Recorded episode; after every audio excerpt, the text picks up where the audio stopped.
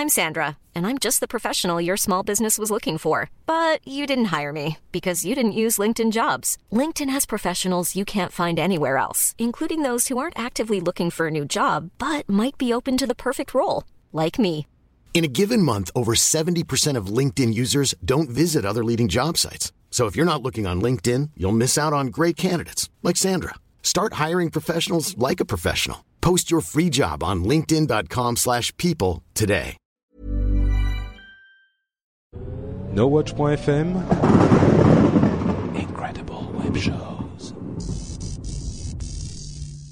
Cette émission vous est présentée avec la participation de la boutique NoWatch. Bonjour à tous et bienvenue sur le Rendez-vous Tech, le podcast bimensuel où on parle technologie, internet et gadgets. Nous sommes en août 2011 et c'est l'épisode numéro 67.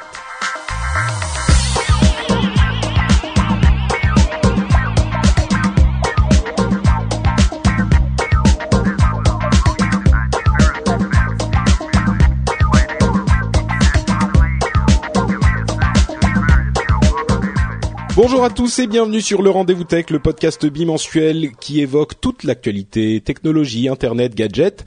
Et aujourd'hui, on a un programme assez chargé avec plein d'informations hyper intéressantes, dont une bombe atomique qui vient de tomber il y a quelques heures à peine à propos de Google qui fait des choses euh, assez inattendues, on va dire. Avant de se lancer dans l'actualité, je vais accueillir mes deux invités. Euh, on a une actualité en fait, en plus de celle-là, une actualité assez politique. Euh, entre Google et les histoires de brevets et de réformes et les histoires de ce qui s'est passé après les émeutes de Londres et qui touchent pas mal à la technologie et de plein d'autres choses, euh, je me suis dit que quoi de mieux que d'inviter des gens qui connaissent la politique sur le bout des doigts. J'ai donc pris mon petit mon petit email, j'ai envoyé un email à nos amis de Polygeek et je leur ai dit les gars, venez sur le rendez-vous tech. Ils m'ont dit, ouah, je sais pas, j'ai pas le temps, je suis occupé. Bon, allez, on t'en envoie deux, deux sur quatre. Ça ira, allez. Et moi, j'ai dit, ouais, banco, super, on y va. J'ai donc euh, Antoine et Fabien qui sont présents aujourd'hui. Salut à vous, les gars. Bah salut à toi, Salut. merci de nous avoir invités. Ça Mais fait bien plaisir. Ça fait très plaisir de vous avoir. Euh, alors, Antoine, les gens qui écoutent Polygeek te connaissent bien sûr. Euh, Fabien, certains doivent être en train de se dire, mais attends, moi j'écoute qui c'est, ce mec Oui, depuis, oui. ouais, depuis euh, quoi, au moins 29 numéros. Et euh, Fabien, non, non, pas du tout. C'est mensonge, fraude. Ça commence bien. On est bien dans le registre politique. En fait, Euh, Fabien, vas-y, donne-nous ta grande info exclusive que tu nous as Eh promis oui. de, de donner sur en direct sur le rendez-vous tech. Vas-y, dis-nous tout. Eh bien, euh, en une phrase, nous avons décidé de tuer le Capitaine Liban. Euh, le Capitaine Liban qui est donc devenu Fabien euh, suite au dernier numéro qui n'a pas encore été mis en ligne à la suite de- d'énormes problèmes techniques. Et donc voilà, Fabien est le Capitaine Liban. Ok. Eh ben écoute, euh, bienvenue. Euh, tu, tel Batman, tu te démasques. Et nous avons aujourd'hui l'honneur de t'appeler, je pense, pour la première fois sur les ondes, puisqu'effectivement le dernier Polygeek, Polygeek n'est pas encore sorti. Euh, et, et- et pour, pour la première fois sur les ondes, par ton Wow. vrai nom. Je, je pense Eh que c'est une exclusivité dont nous pouvons être fiers. Les auditrices sont toutes choses. Hein. J'en doute pas. D'ailleurs, euh, certaines évoquent leur émoi sur le, le live, euh, sur le chat du live, qui est comme euh, toujours désormais depuis quelques semaines sur euh, nowatch.net slash live quand on diffuse le rend- on diffuse le rendez-vous tech. Donc euh, si vous voulez nous rejoindre pour une prochaine émission, vous pouvez le faire. On vous parlera un petit peu plus euh, de Polygeek, podcast de qualité. euh, à la fin de l'émission, euh, comme ça vous pourrez en savoir un petit peu plus sur nos invités. Euh, L'important est de savoir qu'ils parlent de geekery et de politique. Donc c'est c'est un- un- une expertise particulièrement à propos pour cet épisode. On vous expliquera un petit peu plus sur tout ça. Expertise. Vous savez quoi Faisons fi des sujet, conventions. Non, mais faisons fi des, des conventions. Euh, Expliquez-nous un petit peu de quoi il s'agit votre votre émission dès le début de l'émission, parce que euh, c'est vrai qu'on va quand même parler de pas mal de choses, donc ça aidera les gens, les auditeurs, à comprendre d'où vous venez si vous nous expliquez un petit peu de quoi il s'agit. Alors, écoute, si tu veux, quoi Bah pour faire simple, en fait, euh, moi j'étais j'étais fan de podcast euh, depuis pas mal de temps. Euh, avec évidemment Azeroth.fr, euh, Oh, le rendez-vous tech et tout un tas de podcasts. euh, et Movelicious parce qu'il faut écouter en anglais aussi. C'est gentil. Euh, et avec un ami, euh, Adrien, on milite depuis longtemps ensemble syndicalement. Et, Bande de gauchistes Oui, mais on s'est dit, de le dire. on s'est dit, on veut faire un podcast parce qu'on aime ça. et on s'est dit, la technologie, il y en a plein qui le font. Il y a des gens sérieux comme toi ou les copains rigolos de l'apéro comment créer quelque chose de différent? Donc on s'est dit, hum, la politique c'est ce qui nous intéresse. Au tout début, on s'est dit tiens, on va faire un podcast sur l'actualité des militants de gauche parisiens. et on s'est dit qu'on n'aurait peut-être pas l'audience euh, maximum. Et on, on, en est venu à se dire qu'en fait, quand on parle tech, qui est notre passion aussi, il y a beaucoup de sujets qui sont très liés à la politique. Mhm. Et donc Polygeek, c'est le podcast qu'on a créé qui s'intéresse à comment la politique régule ou doit réguler ou devrait réguler les nouvelles technologies, la Adopi, la Lopsi, ce genre de trucs, mais aussi l'inverse, comment les nouvelles technologies peuvent changer la politique. En gros, est-ce que le net pourrait permettre, et même si j'aime pas le mot, une démocratie plus participative, ce genre de ce genre de, de questions, euh, qui, bah, on, on, voit l'émergence de Twitter euh, euh, et de Facebook dans les révolutions arabes. C'est le genre de sujet qu'on aborde et on aborde euh, toujours avec euh, donc dans le podcast il y a des gens de gauche et des gens de droite et on aborde ça pour avoir une expertise avec des politiciens, avec des des, des experts métiers, avec des sénateurs, avec des députés pour bah, ce qui m'a ce qui m'a marqué moi, bon, en dehors du fait, je crois qu'au départ euh, vous étiez tous de gauche euh, et ça ça vous, ça, vous dérangeait en fait vous-même.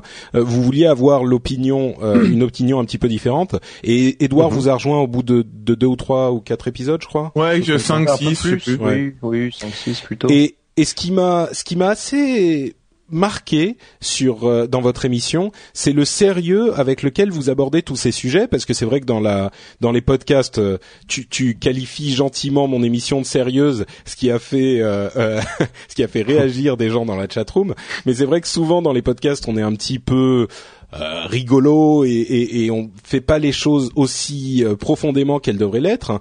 Euh, le, où on ne les étudie pas aussi profondément qu'on, le devrait. Dans Polygeek, c'est vrai que vous, vous gardez cette ambiance entre potes qui font une émission, mais en même temps, vous avez un discours hyper construit, hyper réfléchi, et, euh, et, et, et, surtout, moi, je me suis dit, euh, au début, bon, je fais pas de, de secret de mes orientations politiques, je suis souvent sur plusieurs euh, sujets. Plutôt d'accord avec Edouard. Plutôt d'accord avec Edouard, on va dire. Euh, et, et, je me suis dit bon forcément on est quand on va écouter euh, le discours des autres on est un petit peu euh, on, se dit oula euh, ça, ça va être très militant. Surtout que vous vous êtes des, des syndicaux vous êtes des vrais quoi. Euh, des syndicalistes. Pas moi mais bon. Non pardon excuse-moi je, je t'inclus Fabien aussi dans le lot mais mais bon t'es quand même plutôt de gauche quoi. Oui.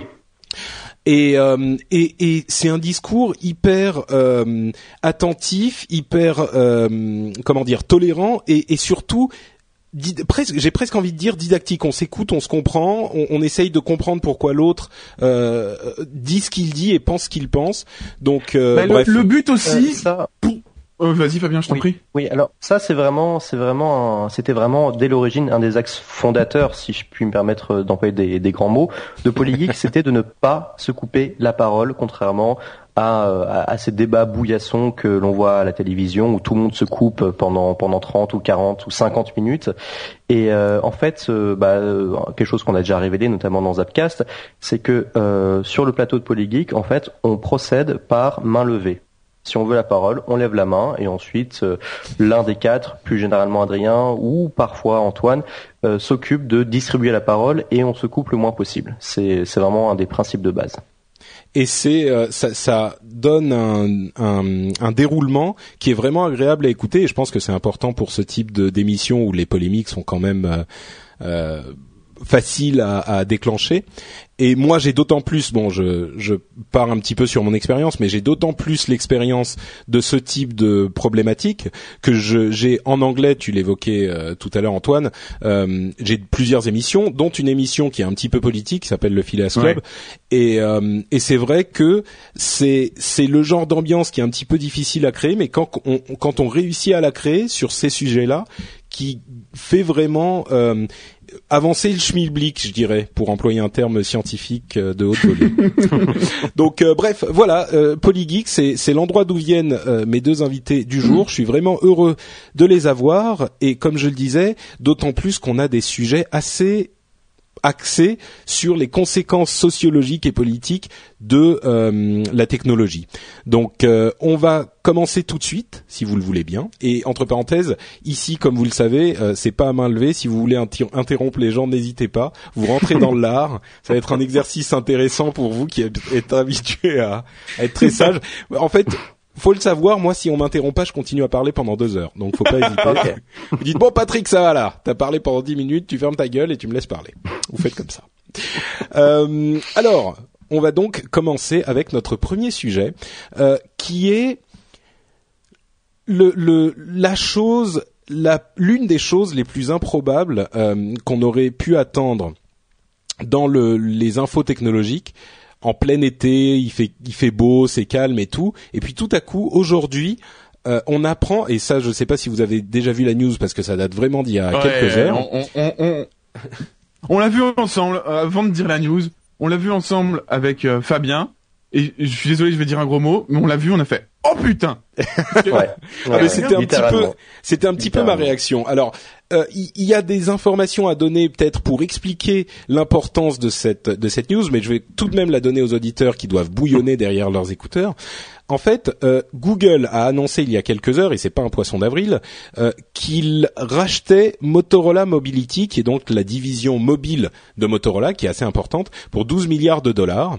Et c'est une euh, une nouvelle vraiment vraiment très importante dans le monde de, la technologie pour énormément de raisons qu'on va détailler un petit peu plus tard.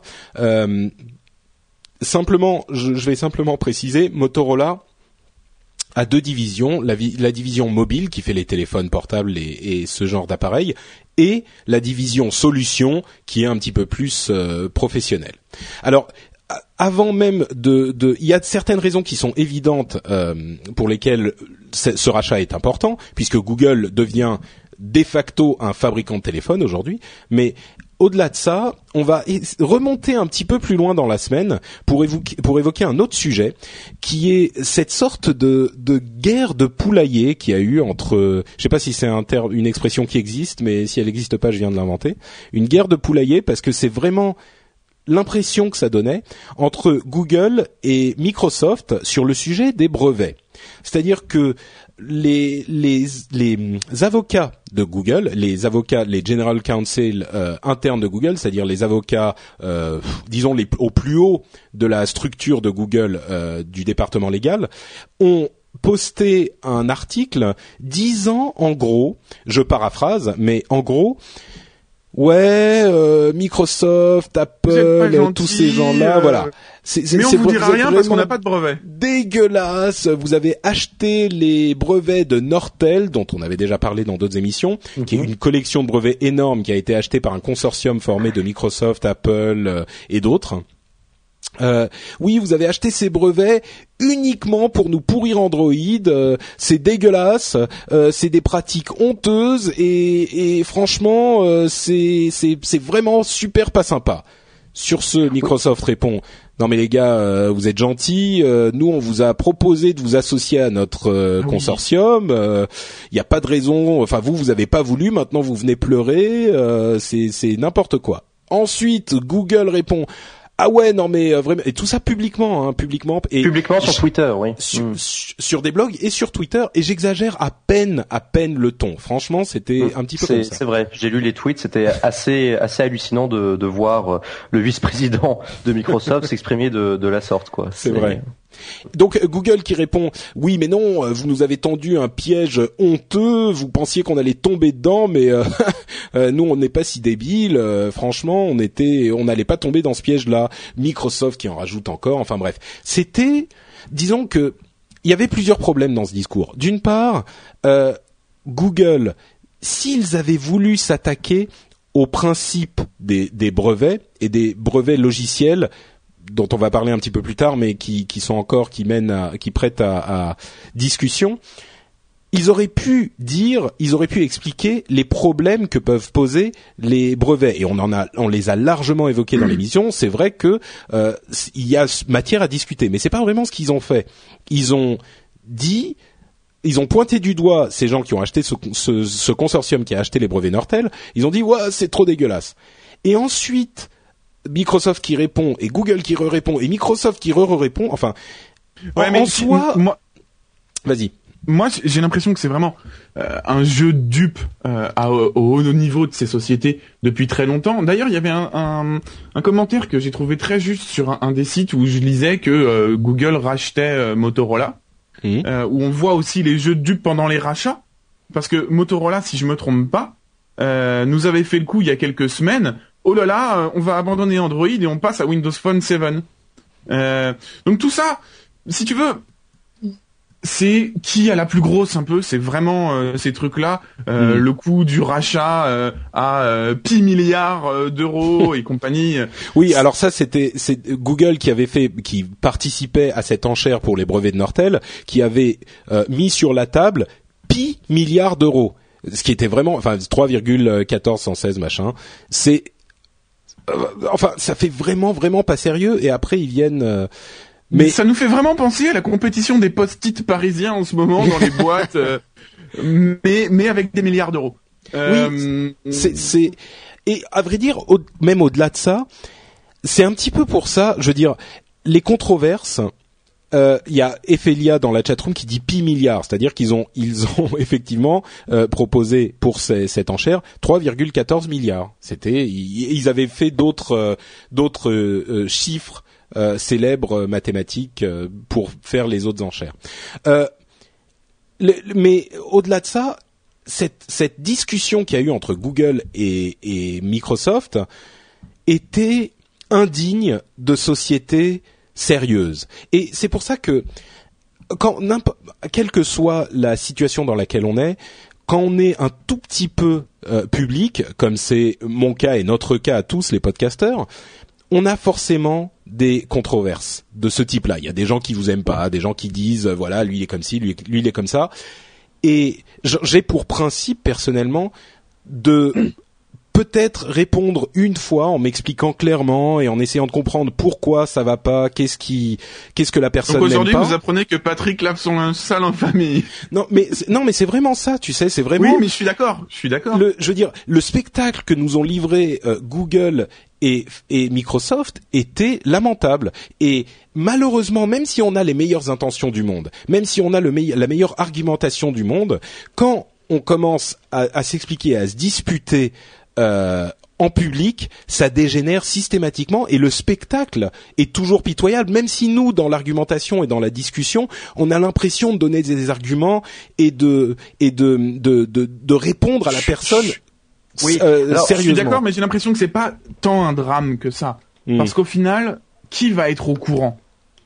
C'est une poignée de geeks, même si on est Peut-être. plusieurs Déjà, sur Il y la a déjà, planète. il y a déjà C'est une poignée de geeks. Le client de base d'Android qui achète son Android à 1 euro euh, à la Fnac du coin, il, fout, sait même sûr. pas euh, qui est Larry Oui, Page. vrai, Oui. Oui. non, Donc, c'est vrai. Non, mais je sais pas. Moi, c'est une. Moi, c'est une sorte de fantasme de la de la, de la euh, classe du lord anglais qui marche fièrement dans la rue avec son euh, chapeau de forme et sa canne, tu vois, qui dit, euh, tu, à la limite, s'il y a un, un oiseau qui passe qui lui chie dessus, il va pas s'arrêter pour nettoyer en faisant, Bah, c'est dégueulasse, machin. Non, il gagne, il garde sa dignité et il marche tout droit, tu vois. C'est bon, ça peut-être pas, ça va pas parler à tout le monde, mais moi, je me comprends. Mais moi, j'ai une petite théorie quand même sur euh, sur ces enfantillages entre guillemets euh, qu'on a pu observer entre Google et Microsoft. Euh, alors, tu dis, ce n'est pas digne de société sérieuse, sans doute. Mais euh, il y a quand même ce paramètre des réseaux sociaux. Là, ça s'est beaucoup passé sur Twitter et des blogs, où en fait des individualités qui sont au cœur de ces négociations peuvent, sans passer par les circuits de communication classiques d'entreprise, exprimer leurs sentiments profonds sur une affaire en cours. Et à partir de ce moment-là, on a pu observer donc bah, notamment Frank Shaw, le vice-président de Microsoft, qui s'est euh, littéralement lâché sur sur Twitter. Et je pense qu'en fait, le ton euh, a toujours été dans, dans les décennies passées, euh, les, les négociations entre grandes entreprises doivent toujours plus ou moins de, ont toujours dû plus ou moins donner lieu à ce genre de, de. J'utilise vraiment des hmm. mots un peu étranges dans, dans, dans, vas-y, c'est pas grave. Mais, mais en tout cas, là, en fait, je crois que c'est simplement l'existence de réseaux sociaux et de blogs qui permet d'avoir un autre éclairage, un éclairage plus humain euh, enfin humain au sens littéral, sur ce qui se passe réellement au cours de ces négociations. Et en fait, on, on, sort des, des communiqués de presse froids, carrés, où chaque, chaque lettre est mesurée. Là, ce sont des, juste euh, des mecs qui, euh, aussi importants soient-ils, ont leurs euh, leurs sentiments et leurs impressions sur une affaire mm. et qui l'expriment. Non, c'est pas faux, mais à la limite, moi, ce type d'attitude, je suis pas pour. C'est-à-dire que le, ce que va exprimer cette personne elle-même en, en ayant l'impression de parler pour elle, euh, ça va finalement être perçu comme la voix de la société tout entière. Et c'est pour ça que dans, dans ce genre de situation, pour moi, euh, il faudrait que la société soit uniforme et les seules personnes qui sont autorisées à parler pour la société, c'est les gens qui savent ce qu'ils font, qui sont dans les relations presse et qui savent comment vont être interprétés les. Mais moi, je suis hyper. C'est euh, possible, mais au final, au final, peut-être, peut-être que sur le plus grande masse, euh, ça humanise la société, euh, la vie, mmh. parce que justement. Euh, Google et compagnie où on a l'impression que c'est un bloc réfléchi et qu'ils disent pas un mot, et ben là de temps en temps il y en a un qui s'exprime, peut-être qu'il dit une bêtise, mais au moins ça m'apparaît moi comme plus des gens. C'est euh, vrai, mais euh, bah, quand, quand, ils disent quand ils disent des choses pour annoncer eux-mêmes des nouvelles fonctionnalités, comme sur Google Plus par exemple, il y a plein de responsables produits qui font des petites vidéos YouTube pour annoncer des fonctionnalités. Ils sont dans leur bureau, t'as les mecs qui passent derrière, c'est super sympa. Mais quand c'est pour s'envoyer des, des tas de caca à la figure, c'est enfin bon, bref. Oui. Enfin, enfin, je sais pas. Toi, par exemple, euh, là après cette euh, après cet euh, échange de Colibet, vous avez pas une image un petit peu, un tout petit peu, je dirais peut-être pas ternie, c'est un peu exagéré, mais vous dites pas bon, c'est quand même pas hyper sérieux. Non, moi, moi, ce que ce que je retiens majoritairement, c'est que Google se se lance dans le hardware de téléphone. pour moi, ça, ça c'est vraiment la grosse info. C'est la grosse info. Ouais. Tu pris une transition. Regardez Apple, euh. on vous a pris le plus grosse part de marché avec Android aux États-Unis, plus fort qu'iOS, mais en fait vous aviez un téléphone donc vous faisiez plus d'argent. Ben maintenant on arrive et, on veut vous tuer. La, guerre est ouverte, mais réellement. Alors c'est intéressant parce que il y avait des gens qui disaient prenez vos popcorn et attendez. non, mais c'est vraiment ça, c'est vraiment ça parce que alors on parle bien sûr du rachat de Motorola hein, qu'on évoquait tout à l'heure par Google, et il y a plusieurs composantes dans ce rachat. Euh, la plus évidente est celle que tu évoques, c'est-à-dire que Google va se mettre à fabriquer des téléphones et on va y revenir dans deux secondes. Mais par contre, celle qu'il faut évoquer par rapport à notre discussion d'il y a un instant, c'est le fait que Motorola euh, et, c'est la chose dont parlent la plupart des analystes euh, qui commentent l'histoire depuis quelques heures qu'on l'a apprise, ils disent la vraie raison pour laquelle Google a racheté Motorola, c'est que Motorola détient quelque chose comme 9000 euh, brevets, c'est 12 500 brevets détenus 12 Motorola jour et, 7500 brevets euh, en cours en cours, exactement.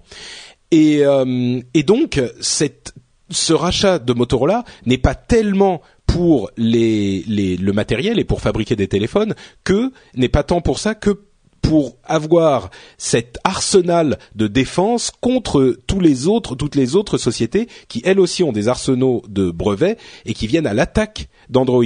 Et c'est vrai que depuis euh, qu'ils n'avaient pas réussi à obtenir les brevets de Nortel, Google était à la recherche d'un portefeuille de brevets à racheter, et là, ils l'ont complètement obtenu, c'est-à-dire qu'ils ont un arsenal tout à fait efficace et tout à fait euh, solide pour se défendre dans ces batailles de brevets tout en continuant certainement à les critiquer, mais c'est une, c'est une, un fait de la vie en fait, comme on dit en anglais. Il faut quand on est une grande société tech, il faut des brevets pour pouvoir se défendre. C'est-à-dire que toi, tu utilises des technologies qui sont couvertes par mes brevets. Moi, j'utilise des technologies qui sont couvertes par tes brevets.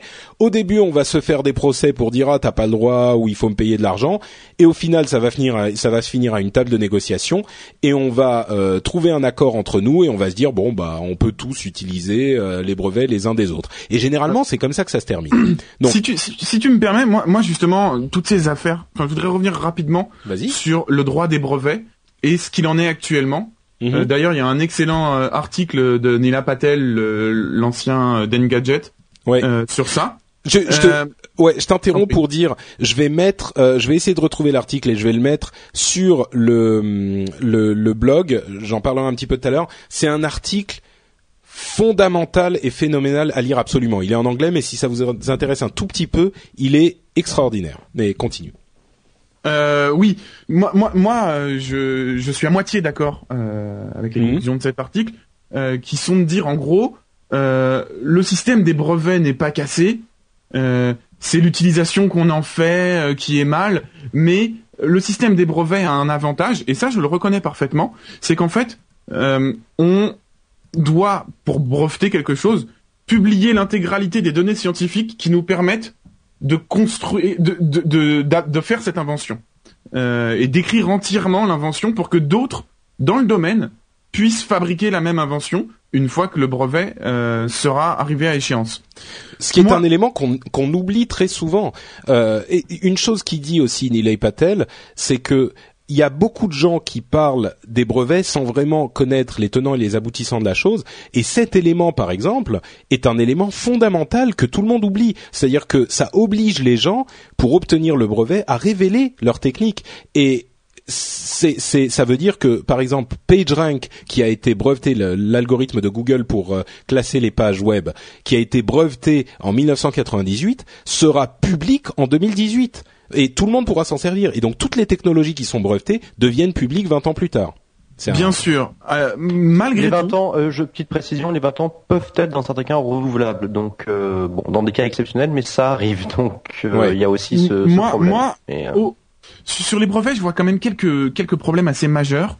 alors évidemment, on peut parler de la brevetabilité du vivant et mm. euh, du fait qu'on puisse ou ne puisse pas, il y a un débat aux États-Unis, mais je vais pas vraiment y revenir euh, sur euh, est-ce que l'ADN est brevetable?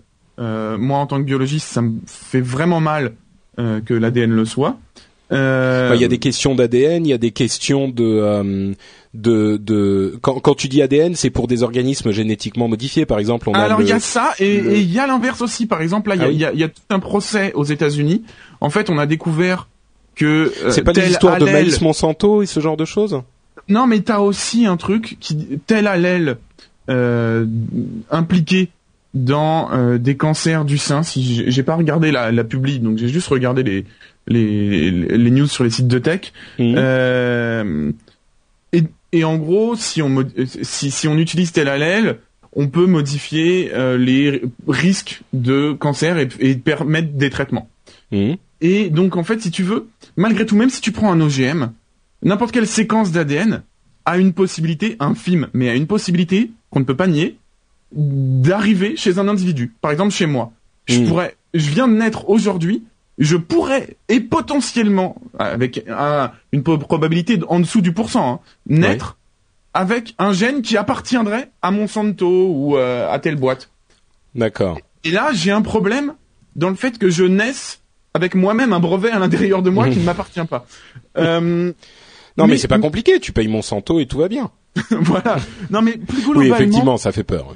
euh, disons qu'avoir des dettes dès, sa naissance, c'est quand même un petit peu fort, je trouve. Oh, bah, disons qu'on on en a tous de toute façon, vu euh, l'état des finances publiques. Mais bon, c'est un autre débat. plus globalement, moi, ce qui, ce qui, me dérange dans les brevets, euh, c'est le fait que actuellement, pour moi, ils ralentissent la propagation du progrès Hmm. Dans l'humanité en général. Et euh, en fait, euh, si tu veux, comme les brevets, ça peut établir un monopole. C'est-à-dire que une, une boîte va avoir un brevet et va dire je bloque l'utilisation de telle technologie pour tout le monde pendant 20 ans. Après, donc on, on diffuse quand même l'information scientifique, ça c'est intéressant, et après vous pourrez l'utiliser. Mais c'est pas Et tout à fait le cas. Ils ont l'obligation de Non. l'utiliser, ce, d'utiliser ce brevet. Et s'ils ne l'utilisent Oui. pas, dans, ça dépend des pays, mais ils ont l'obligation de, de, de- d'accorder des licences à des tarifs raisonnables. Alors ensuite définir ce que c'est que raisonnable, mais à des tarifs raisonnables à n'importe qui. Donc Ils n'ont pas il toujours l'utilisation, l'obligation d'accorder des licences à royalties. Et je pense justement que c'est le problème. À mon Hmm. sens, si bah, c'est l'une des solutions qu'évoque euh, Nilay Patel dans son voilà, s'il n'y avait pas de brevet de monopole, mais qu'il y avait que des brevets royalties, je pense que le monde irait un petit peu mieux dans le sens où les innovations arriveraient plus vite et se répandraient plus vite dans la planète parce que tout le monde, toutes les sociétés pourraient utiliser ces innovations et on n'aurait pas ce qu'on a observé avec l'iPhone pour reprendre un truc un peu tech, où quand l'iPhone est sorti pendant deux ans, tous les autres téléphones tactiles c'était juste de la merde, désolé, hein, ça ne marchait pas. Euh, parce qu'ils ont dû trouver des solutions dérivatives et compagnie qu'ils pouvaient pas Mm. utiliser et ils pouvaient même pas payer Apple pour reprendre leur technologie. Alors, t- c'est c'est un Euh, argument qu'on comprend tout à fait, mais si on veut le prendre à l'envers, et c'est pas forcément le mien, mais c'est un, c'est, c'est un argument qu'on peut comprendre, il y a aussi la, la motivation à faire la recherche pour trouver ce type d'innovation, parce que on se dit, si jamais on trouve quelque chose qui déchire sa maman, euh, c'est encore un terme officiel, euh, on va pouvoir en profiter exclusivement pendant un certain temps. Donc les gens vont investir plus dans la recherche et peut-être trouver des, des techniques qui n'auraient pas qu'ils n'auraient pas été possible de, de trouver si cette motivation que procure l'exclusivité de l'utilisation n'avait pas été là. Donc Alors, il y a deux côtés. moi, je dans- suis- je suis- Antoine, Antoine, Antoine. Si je peux un tout petit truc. Alors, comme Antoine le sait déjà, moi je suis euh, en grande partie d'accord avec euh, Patrick avec ce que tu viens de dire. La Mm. moti enfin les questions de motivation, euh, le fait d'être récompensé euh, pour son travail. Euh, je pense, je pense que philosophiquement, le brevet, je suis pour. Moi, les réserves que j'ai par rapport au brevet, c'est que euh, leur existence et la façon dont le brevet est pratiqué par les grandes entre- par les entreprises grandes ou moyennes aujourd'hui a tendance en fait à faire sortir le, euh, le euh, à faire sortir la technologie du terrain des ingénieurs et des concepteurs et en fait à le déplacer sur le terrain des juristes qui pendant des jours, des semaines ou des mois vont euh, négocier, vont échanger des brevets d'entreprise à entreprise et du coup là on a on, là ça occasionne, je pense on peut pas le nier, un- ça occasionne un ralentissement de l'innovation. Et Mhm. euh, ça, ça lui nuit d'une façon générale parce que les ingénieurs sont sortis sont sortis du truc. Ce sont des juristes qui ont rédigé ces brevets, qui sont d'ailleurs euh, de la face, enfin euh, sous leur forme euh, typique, quasi incompréhensibles par euh, des ingénieurs ou des technophiles. Ce sont des euh, des, Ouais. euh, des trucs de juristes. À la Donc voilà, il y a on- quand même ces choses quoi. on, on, on rentre presque dans une autre partie du débat, effectivement, qui est celle des patent trolls, des, des trolls de brevets qui. Est-ce que Google appelait des bogus patents aussi? Pardon?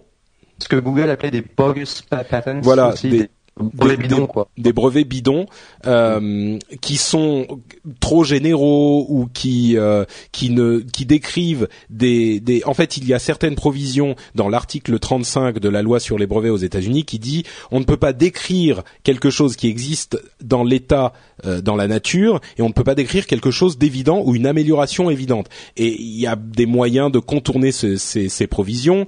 Euh, il y a aussi le problème donc des des, des trolls de brevets qui amassent des brevets des sociétés qui n'ont que ça, qui ne s'en servent jamais et dont le seul but est de faire des procès comme l'Od6 dont on a parlé il y a peu de temps, Exactement. qui, euh, qui fait des procès aux développeurs Apple et Android euh, de- qui sont pour le moins discutables. Donc effectivement, il y a énormément de choses à discuter, mais cet article de, de Nilay Patel, pour moi, a eu le, la qualité de remettre un petit peu les pendules à l'heure pour dire, des, pour dire aux gens, aux, aux, aux commentateurs tech dont je, dont je fais partie, calmons-nous un petit peu. Il y a beaucoup de gens qui parlent sans savoir, notamment du fait que euh, on parle souvent des brevets euh, logiciels. Les brevets logiciels, en tout cas dans la loi américaine qui qui est en- la plus souvent observée puisque ces sociétés sont souvent Le centre du monde. Euh, bah c'est c'est hélas Oui, est vrai. Hein, moi j'aimerais bien parler des sociétés françaises, mais euh, donc dans la Bon, loi américaine, les elle est bonne, hein, Bulle. Euh, il y a les, les brevets logiciels en tant que tels n'existent pas. Et ce qu'il dit, c'est que on pourrait par exemple imaginer créer cette catégorie de brevets logiciels. En fait, le problème, c'est que les brevets logiciels entre guillemets sont régis par les mêmes lois que les brevets que tous les autres brevets. Donc un type qui va vouloir breveter euh, un processus de fabrication de chaises ou de tables, qui va, enfin, on a une une vie sur ce type d'objet qui est beaucoup plus longue que dans l'informatique où tout va à 200 à l'heure et de, de deux ans sur sur deux autres, tout va tout va avoir changé. Peut-être qu'il faudrait justement créer cette catégorie des brevets logiciels. Euh, pour lui attribuer des restrictions spécifiques. Euh, enfin, Hmm. Non mais on, on- on est d'accord. Cet article dit plein de choses très intéressantes. Je voudrais Mm. juste deux choses sur les brevets avant d'arrêter. De... Moi, il y a vraiment un truc. Alors, juste rapidement pour te répondre sur la compétition.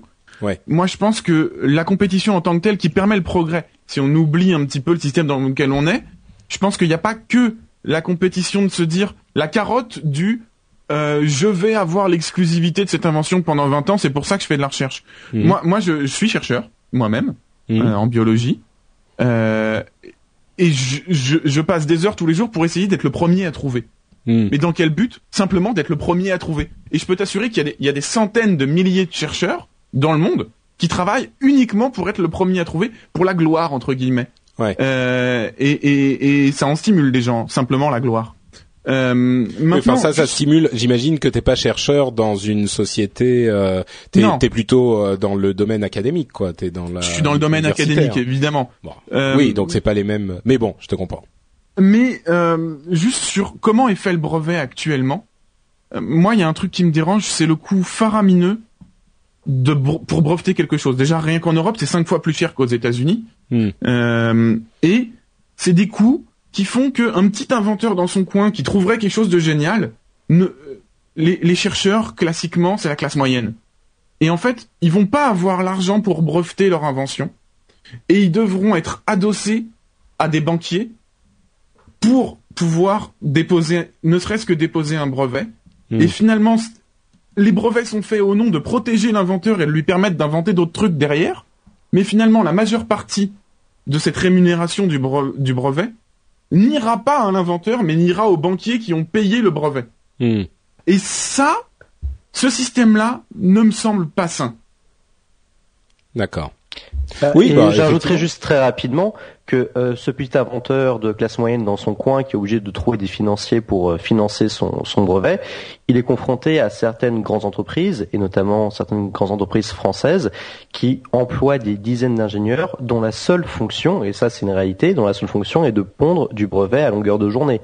Donc là, il y a quand même une injustice fondamentale par rapport au coût du brevet. On est à plus de 20 000 euros, je crois, en, en Europe, En 20 Europe, ou ouais. 30, ouais, euh, 5 fois moins aux États-Unis. Donc là, on peut déjà commencer à trouver ça plus raisonnable. Mais le petit inventeur qui aura trouvé un truc euh, qui euh, bute des poneys, pour rester dans un jargon euh, très officiel, euh, lui, en fait, se, sera euh, ne, ne, ne- ne pèse rien par rapport à ne serait-ce qu'une petite section d'une grande entreprise qui compte dans ses rangs euh, plusieurs dizaines de types qui vont pondre 5 brevets par jour. J'exagère, bien sûr, mais Oui, enfin, disons que a, là, à la cette limite. euh, inégalité, quoi. C'est euh, Non, je suis d'accord, mais enfin là, c'est d'une manière générale plus une critique du d'un système euh, capitaliste en général. Euh, on est, c'est une application spécifique au brevet de la philosophie capitaliste, mais c'est, c'est, vous êtes en Il train de critiquer. tous les angles. Oui, oui, non, voilà, c'est ça. Non, mais Euh, voilà. mais Je, je donne mon point de vue, et après vous en faites ce que oui, vous voulez. bien sûr, bien sûr. Non, je comprends. Moi, moi, je pense qu'il y a quand même euh, le, le, il est important d'avoir les deux axes à mon avis. Il est important d'avoir justement une, une recherche académique et universitaire euh, d'un côté et une recherche euh, commerciale en fait de l'autre, parce que les- la recherche commerciale donne aussi des résultats qui, enfin, il y, a des exemples évidents, mais dans la la, la médecine, on on, on vilipende souvent les sociétés pharmaceutiques et avec raison certainement. Hein, je veux dire, il y a, il elles ont des pratiques assez euh, euh, lamentables et assez répréhensibles pour le fait qu'ils veulent absolument vendre les médicaments à tout le monde et ils veulent vendre euh, même aux pays du tiers monde, etc. Mais il y a énormément de recherches qui ne sont possibles que parce que ces sociétés investissent énormément d'argent pour pouvoir en faire plus. Donc, quand tu dis ça diffuse la recherche, enfin ça diffuse les innovations dans la société, pour moi, la- la- l'approche capitaliste, le but n'est pas uniquement de faire de l'argent à ceux qui en ont déjà. Le but est aussi de diffuser la technologie, la recherche, le bien-être finalement euh, dans toutes les couches de la société parce que si on prend un autre niveau dans nos sociétés, on bénéficie aujourd'hui d'avancées technologiques phénoménales sur Internet, en grande partie grâce à des sociétés qui sont là pour faire de l'argent. Donc il euh, y, a les deux côtés de de la ah, ça ça dépend aussi euh. c'est un truc dont on discutait justement enfin peut-être hmm. on, va ouais on, est en train de changer de sujet écoute tu sais quoi je vais les auditeurs avec ça. je vais je vais quand même euh, donner un exemple qui va dans dans l'autre sens de celui que je viens de décrire pour euh, pour donner un petit peu plus dans dans l'autre sens et de de l'eau à votre moulin il y a quelqu'un qui disait il y a quelques jours, imaginez un instant que Tim Berners-Lee, qui est l'inventeur du web, ait mis un brevet sur son invention sur le web, sur le World Wide. On aurait, le, enfin, le monde ne serait évidemment pas celui qu'il est aujourd'hui. Donc, ce que je dis dans un sens comme dans l'autre, rien n'est absolu et euh, il faut bien sûr relativiser dans toutes ces dans tous ces domaines quoi. Euh, mais bon, donc on est toujours sur Google et Motorola. Euh, l'autre aspect pour lequel il me paraît essentiel de, de, parler de cette de ce rachat, c'est le fait que maintenant Google, a priori, hein, ils n'ont rien annoncé encore, on ne sait pas ce qu'ils vont faire.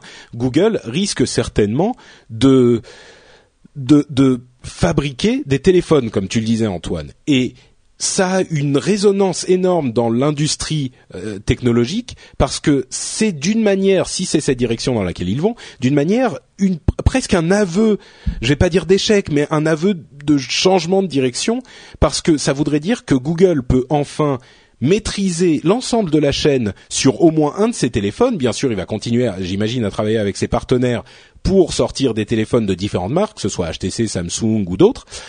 Et mais par contre, ils auront leur téléphone qu'ils vont faire comme ils estiment qu'un téléphone Android doit fonctionner. Et c'est vraiment euh, beaucoup plus proche du modèle qu'ont observé Apple et Microsoft dans une certaine mesure. Et on se demande si euh, Google n'est pas en train de se rendre compte que dans le domaine des mobiles, en tout cas, laisser le, champ libre à tout le monde ne fonctionne pas aussi bien. Et peut-être qu'il faut une expérience entièrement intégrée.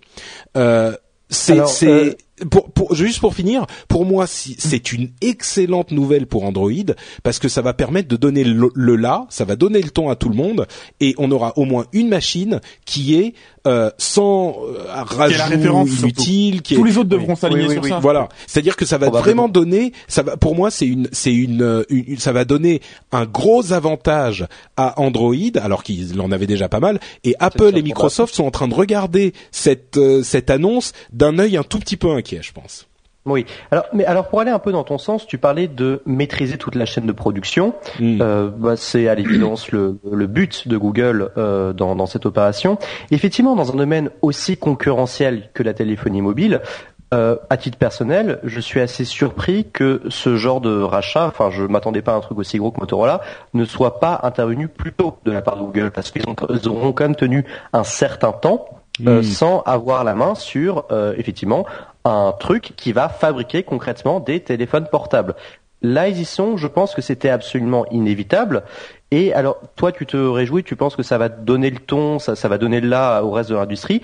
Je pense que c'est une possibilité à titre, mais, mais vraiment, euh, je suis très, je ne sais pas du tout ce qui va se passer à partir de maintenant dans le monde de la téléphonie. Il peut, à mon avis, tout se passer, tant en bien qu'en mal.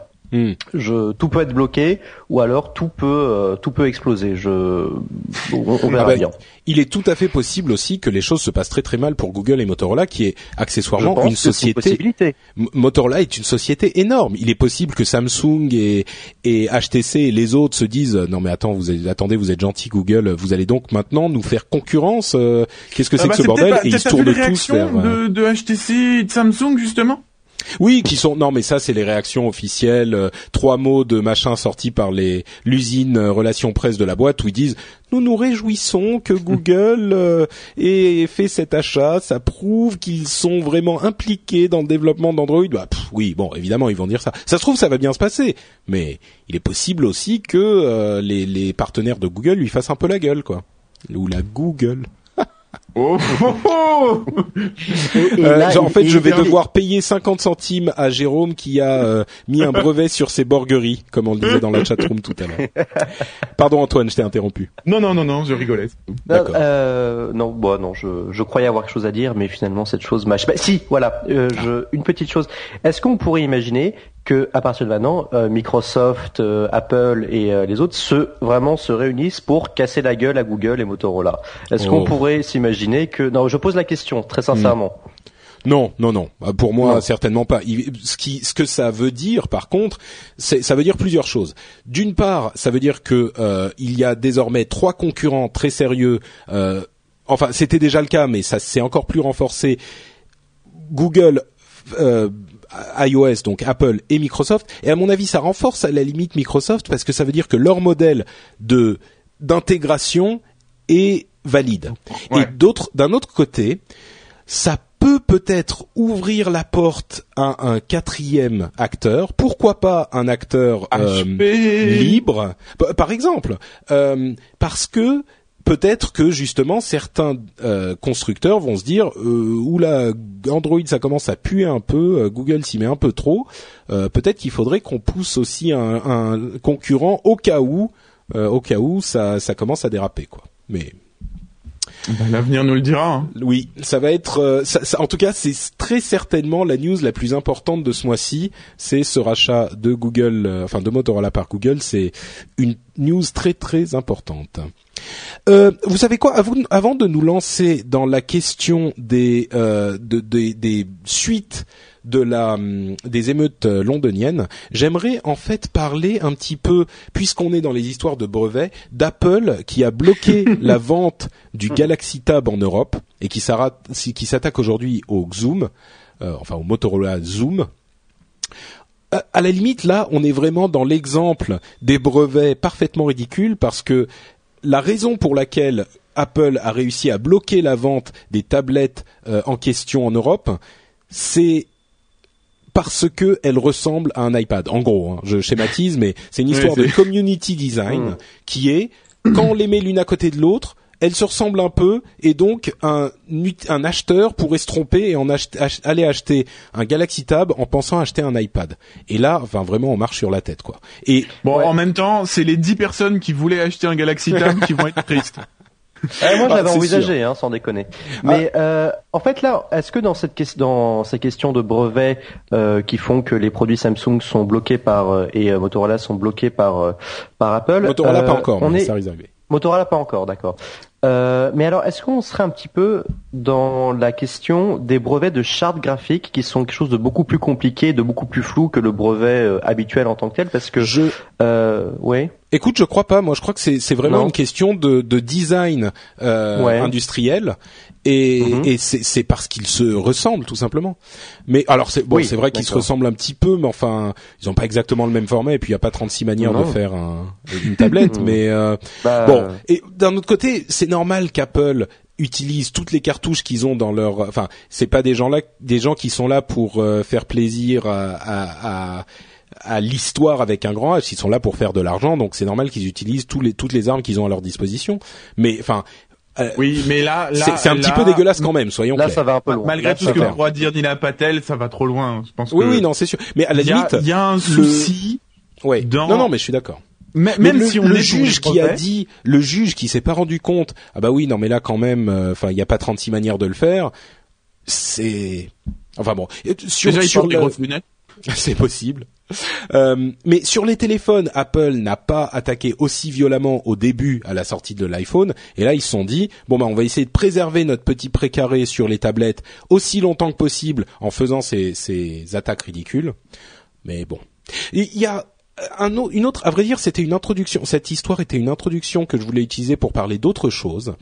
Euh, L'un des pères du PC et, et c'est l'une des histoires qui était sur notre euh, Reddit, sur euh, Reddit, euh, reddit.com slash r slash rendez-vous tech. Le lien est sur le l'article de de l'émi- de l'émission. C'était l'un des acteurs, enfin l'un des pères du PC, Monsieur Mark Dean, qui travaille chez IBM, qui a annoncé que après 30 ans, le PC est né il y a à peu près 30 ans, on a fêté son anniversaire il y a pas longtemps. Après 30 ans, le PC commençait à arriver à sa fin de vie. Alors, il faut, c'est, s'il y a certaines personnes qui sont qualifiées pour parler de ce genre de choses dans le monde, euh, l'un des types qui a créé le premier PC il y a 30 ans en fait, certainement partie. Mais il faut quand même relativiser la chose aussi, euh, parce que IBM a vendu sa division PC il y a quelques années, en 2006 je crois ou 2004, je sais plus, euh, à Lenovo. Et, et, il dit ensuite ah bah oui nous on avait tout compris depuis l'époque euh, et maintenant on offre des solutions plutôt que des machines. Voilà c'est c'est qu'on avait vu on avait senti le vent venir. Oui. Moi moi aussi j'y crois pas trop. facile. Euh... mais alors, mais, mais il n'empêche qu'il trop non plus bien sûr mais bah, mais il, il n'empêche que il dit euh, moi aujourd'hui j'utilise ma tablette beaucoup plus que mon PC. Il précise pas laquelle. Hein. J'utilise ma tablette beaucoup plus et c'est vrai que il, dit pas que les, les, PC vont complètement disparaître non plus. C'est cette cette rhétorique qu'on a déjà entendue plusieurs fois, qui sont les PC, ça sera pour certaines utilisations, les utilisations un peu plus intensives, un peu plus de travail. Steve l'année dernière, bien sûr. Euh, mais, mais voilà exactement, qui est quelque chose que euh, je pense beaucoup de gens euh, beaucoup de gens peuvent imaginer cet avenir. Et, et moi, bien sûr, j'en fais partie. Je pense que je suis pas le seul. On peut se dire tout à fait, d'ici quelques années, les PC seront réservés à une certaine utilisation. Les tablettes ou d'autres types de, d'appareils seront une utilisation un petit peu plus passive, un petit peu plus euh, pour consulter euh, les informations que pour mhm. travailler sur les informations. Ça m'amène, c'est une introduction très longue, à une autre réflexion. Quelqu'un a posé la question de savoir si les tablettes ne sont pas une mode.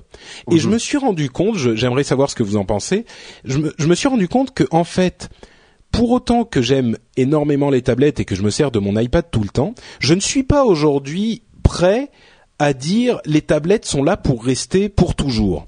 Et alors il, faut bien expliquer. Hein. Je, moi, je pense que les tablettes sont là pour rester, mais c'est pas comme le web, par exemple, où je me dis, bah aujourd'hui le web, ça fait partie de la société. Euh, c'est si ça restera quoi qu'il arrive, sous une forme ou une autre, mais ça bah, restera. Les, les, tablettes, je me dis, peut-être que dans 2, 3, 4, 5 ans, peut-être que finalement on aura une transformation des appareils et que les tablettes disparaîtront. Donc souvent on entend dire euh, oui les tablettes ça y est c'est la révolution c'est machin moi, je pense oui, c'est la. Je pense que oui, c'est une révolution. Mhm. C'est, c'est, ça, ça va changer la manière dont on utilise l'informatique. Mais je suis pas prêt à y mettre ma main au feu, si vous voulez. C'est mon analyse. C'est pas une certitude que j'ai. Et moi, qu'est-ce que moi, moi, j'ai, j'avais acheté euh, l'iPad euh, le, le, jour de la sortie. Mhm. Euh, donc j'ai un petit peu de recul maintenant. Je, je pense. Alors peut-être que les tablettes pour tout le monde, c'est peut-être une mode. Par contre, je pense que c'est un, ce sont des appareils qui A lot can happen in the next three years. Like a chatbot may be your new best friend. But what won't change? Needing health insurance. United Healthcare Tri Term Medical Plans are available for these changing times.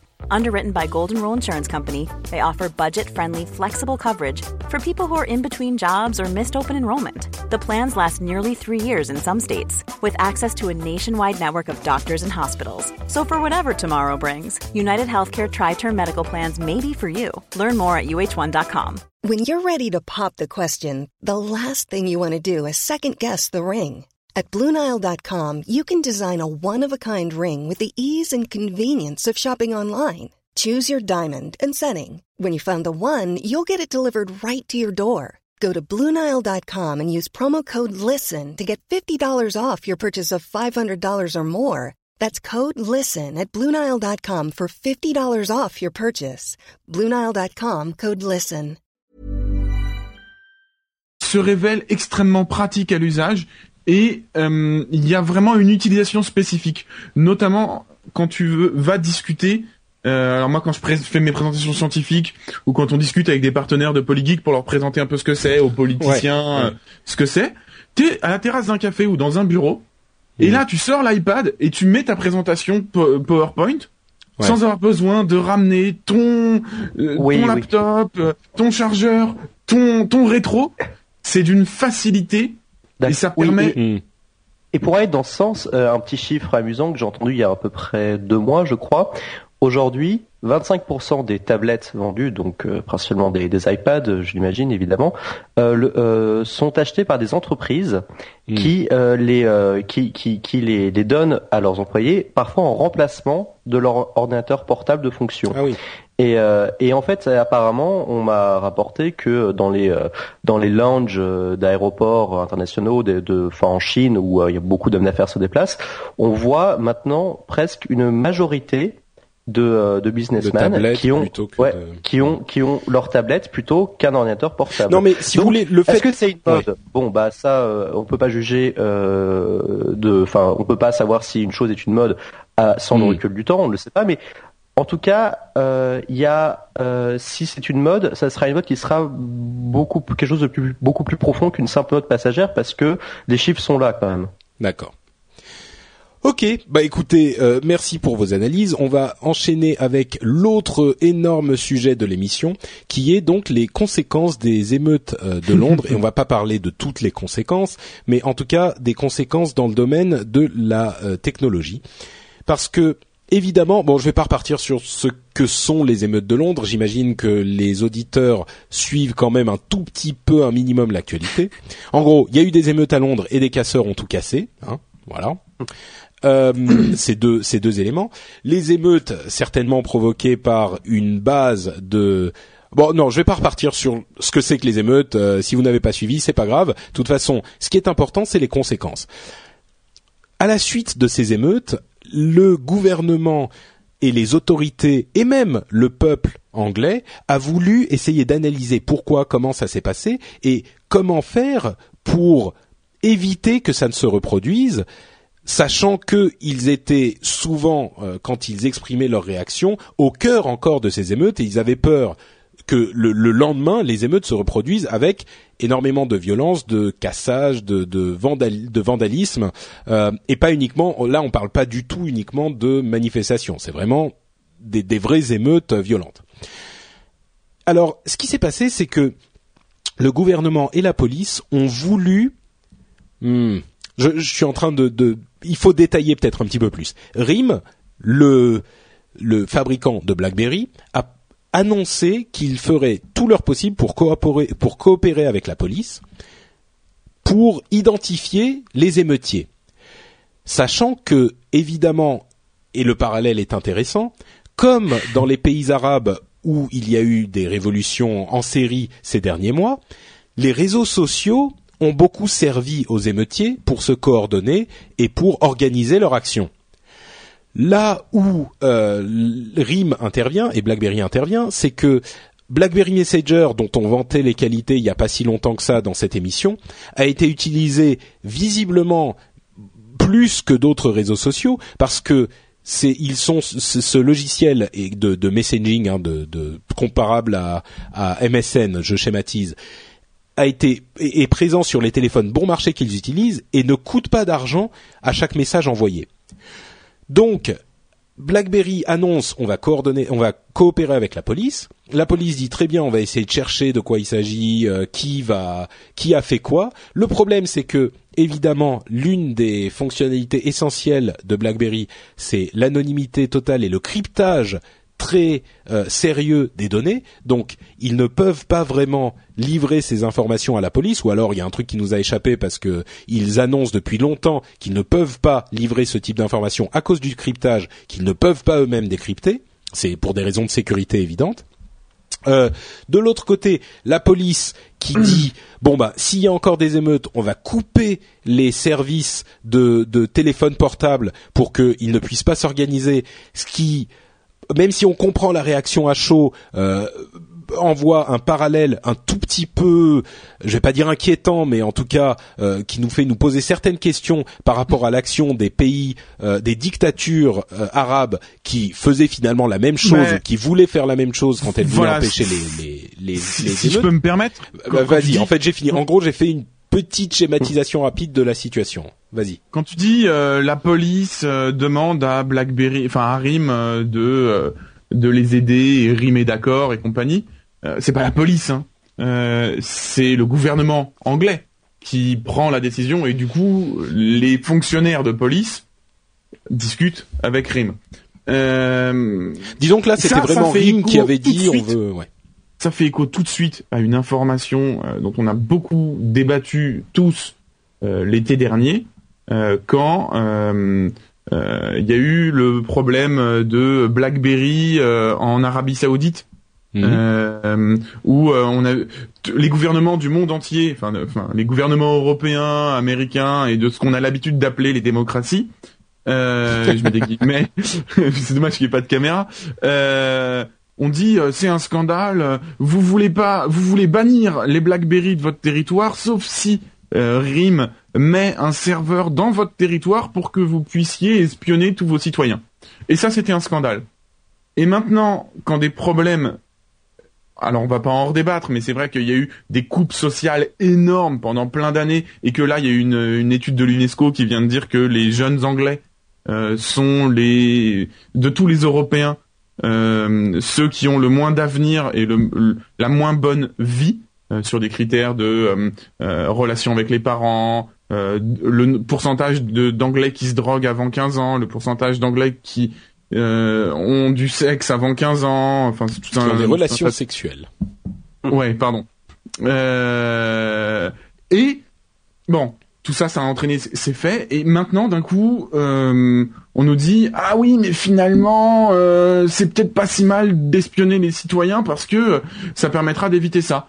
Et le truc qui a fait rire tout le monde, c'est que la Chine a dit ah ben voilà les occidentaux, vous venez de comprendre euh, pourquoi vous parliez depuis si longtemps. Et ils ont dit on est content on se félicite que le gouvernement euh, anglais comprenne qu'on ne peut pas dire tout et n'importe quoi sur le net et qu'il faut lutter contre la liberté de parole sur le net. Et ça fait écho à un truc qui est cher à ton cœur, euh, Patrick, je le sais, c'est la net neutralité. Parce que la net neutralité, ce n'est pas que défendre le fait que des concurrents de YouTube puissent être à vitesse égale sur tous les FAI. C'est aussi le fait que toutes les idées, même les idées politiques, puissent arriver et s'échanger entre tout le monde, sauf si c'est des idées, je veux dire, si c'est euh, l'incitation à la haine raciale, euh, bien sûr, et préparer des crimes, là on n'est pas d'accord. Mais toutes les idées qui sont légales euh, doivent être transmises sur les réseaux, sinon, je pense que c'est compliqué de, de, de se dire encore en démocratie. Et la neutralité du net, parce que c'est de ça dont il s'agit, me paraît très importante. Bah, je crois que tu as évoqué, tu as dit un mot qui est assez important euh, dans ce débat. Tu as dit, sauf si c'est des crimes. Et en l'occurrence, je crois que les gens en Angleterre et peut-être, enfin principalement en Angleterre, se sont un petit peu emballés. Et en l'occurrence, le fait de couper BlackBerry ou, ou Twitter ou ce que c'est est évidemment quelque chose d'assez inimaginable. Là, c'était une situation exceptionnelle qui leur, qui les a fait un petit peu paniquer, peut-être, mais je pense pas que ça soit la solution, mais par contre, le fait de de, de, de si tu as un processus légal suivi, si tu as un juge qui va dire on ordonne par euh, ah j'allais dire par brevet euh, par warrant. par ordonnance enfin, enfin pas par, euh, si on fait une ah un warrant un Oh, euh, un, mandat. Merci Lionel Gu sur la chatroom. Un mandat. Si tu as un mandat pour aller inspecter les, les, les logs de Twitter ou de qui que ce soit d'autre, si c'est une enquête criminelle et que surtout le, le, la, le pouvoir judiciaire est impliqué comme il faut, moi ça me pose pas de problème. Là où ça me pose un problème, c'est quand on commence à, à donner à la police un pouvoir judiciaire. Là, c'est beaucoup plus gênant. Tu vois ce que je veux dire? C'est que ah mais je suis je suis totalement d'accord avec toi. Moi, tant que c'est dans un processus judiciaire euh, normal avec un procès équitable, hmm. euh, maintenant, euh, on a vu donc déjà couper BlackBerry de base à toute la population anglaise, ça me paraissait. je veux dire, tu prives. C'est comme si on dit euh, il y a euh, trois pour. Allez, même pas. C'était exagéré. Il y a, il y a trois types là dans tel dans tel bled. Enfin, ils étaient plus que ils sont pas hein, gentils. mais... On va on va supprimer tout Internet pour tout ce bled. Oui. Donc ça c'est ça c'était un peu bah, exagéré. Je, pense que le, le oui, je, je te Vas-y Fabien, vas-y. Non, non. Bah, C'était simplement pour dire qu'effectivement, là, vous, parlez, vous parlez, euh, enfin, Patrick, tu parlais euh, dans que, dans le cas, tu disais que dans le cadre d'une enquête euh, judiciaire en bonne et due forme. Alors, il y a, euh, il y a mandat, il y a perquisition, on peut fouiller dans les logs. là, enfin, quand ça se passe à la suite d'une action criminelle, on ne peut pas s'y opposer. simplement, quand on sanctionne comment dire, a priori et non pas a posteriori, là on est, on est quoi qu'on en dise, à mon avis, dans un déni de démocratie, parce que couper les réseaux sociaux, envisager de couper les réseaux sociaux euh, et ce genre de choses, c'est euh, la politique, c'est aussi une question de posture malgré tout, hein, qu'on le veuille ou non, et euh, et c'est quand même une idée fondatrice de faire la liberté d'expression, ce genre de choses.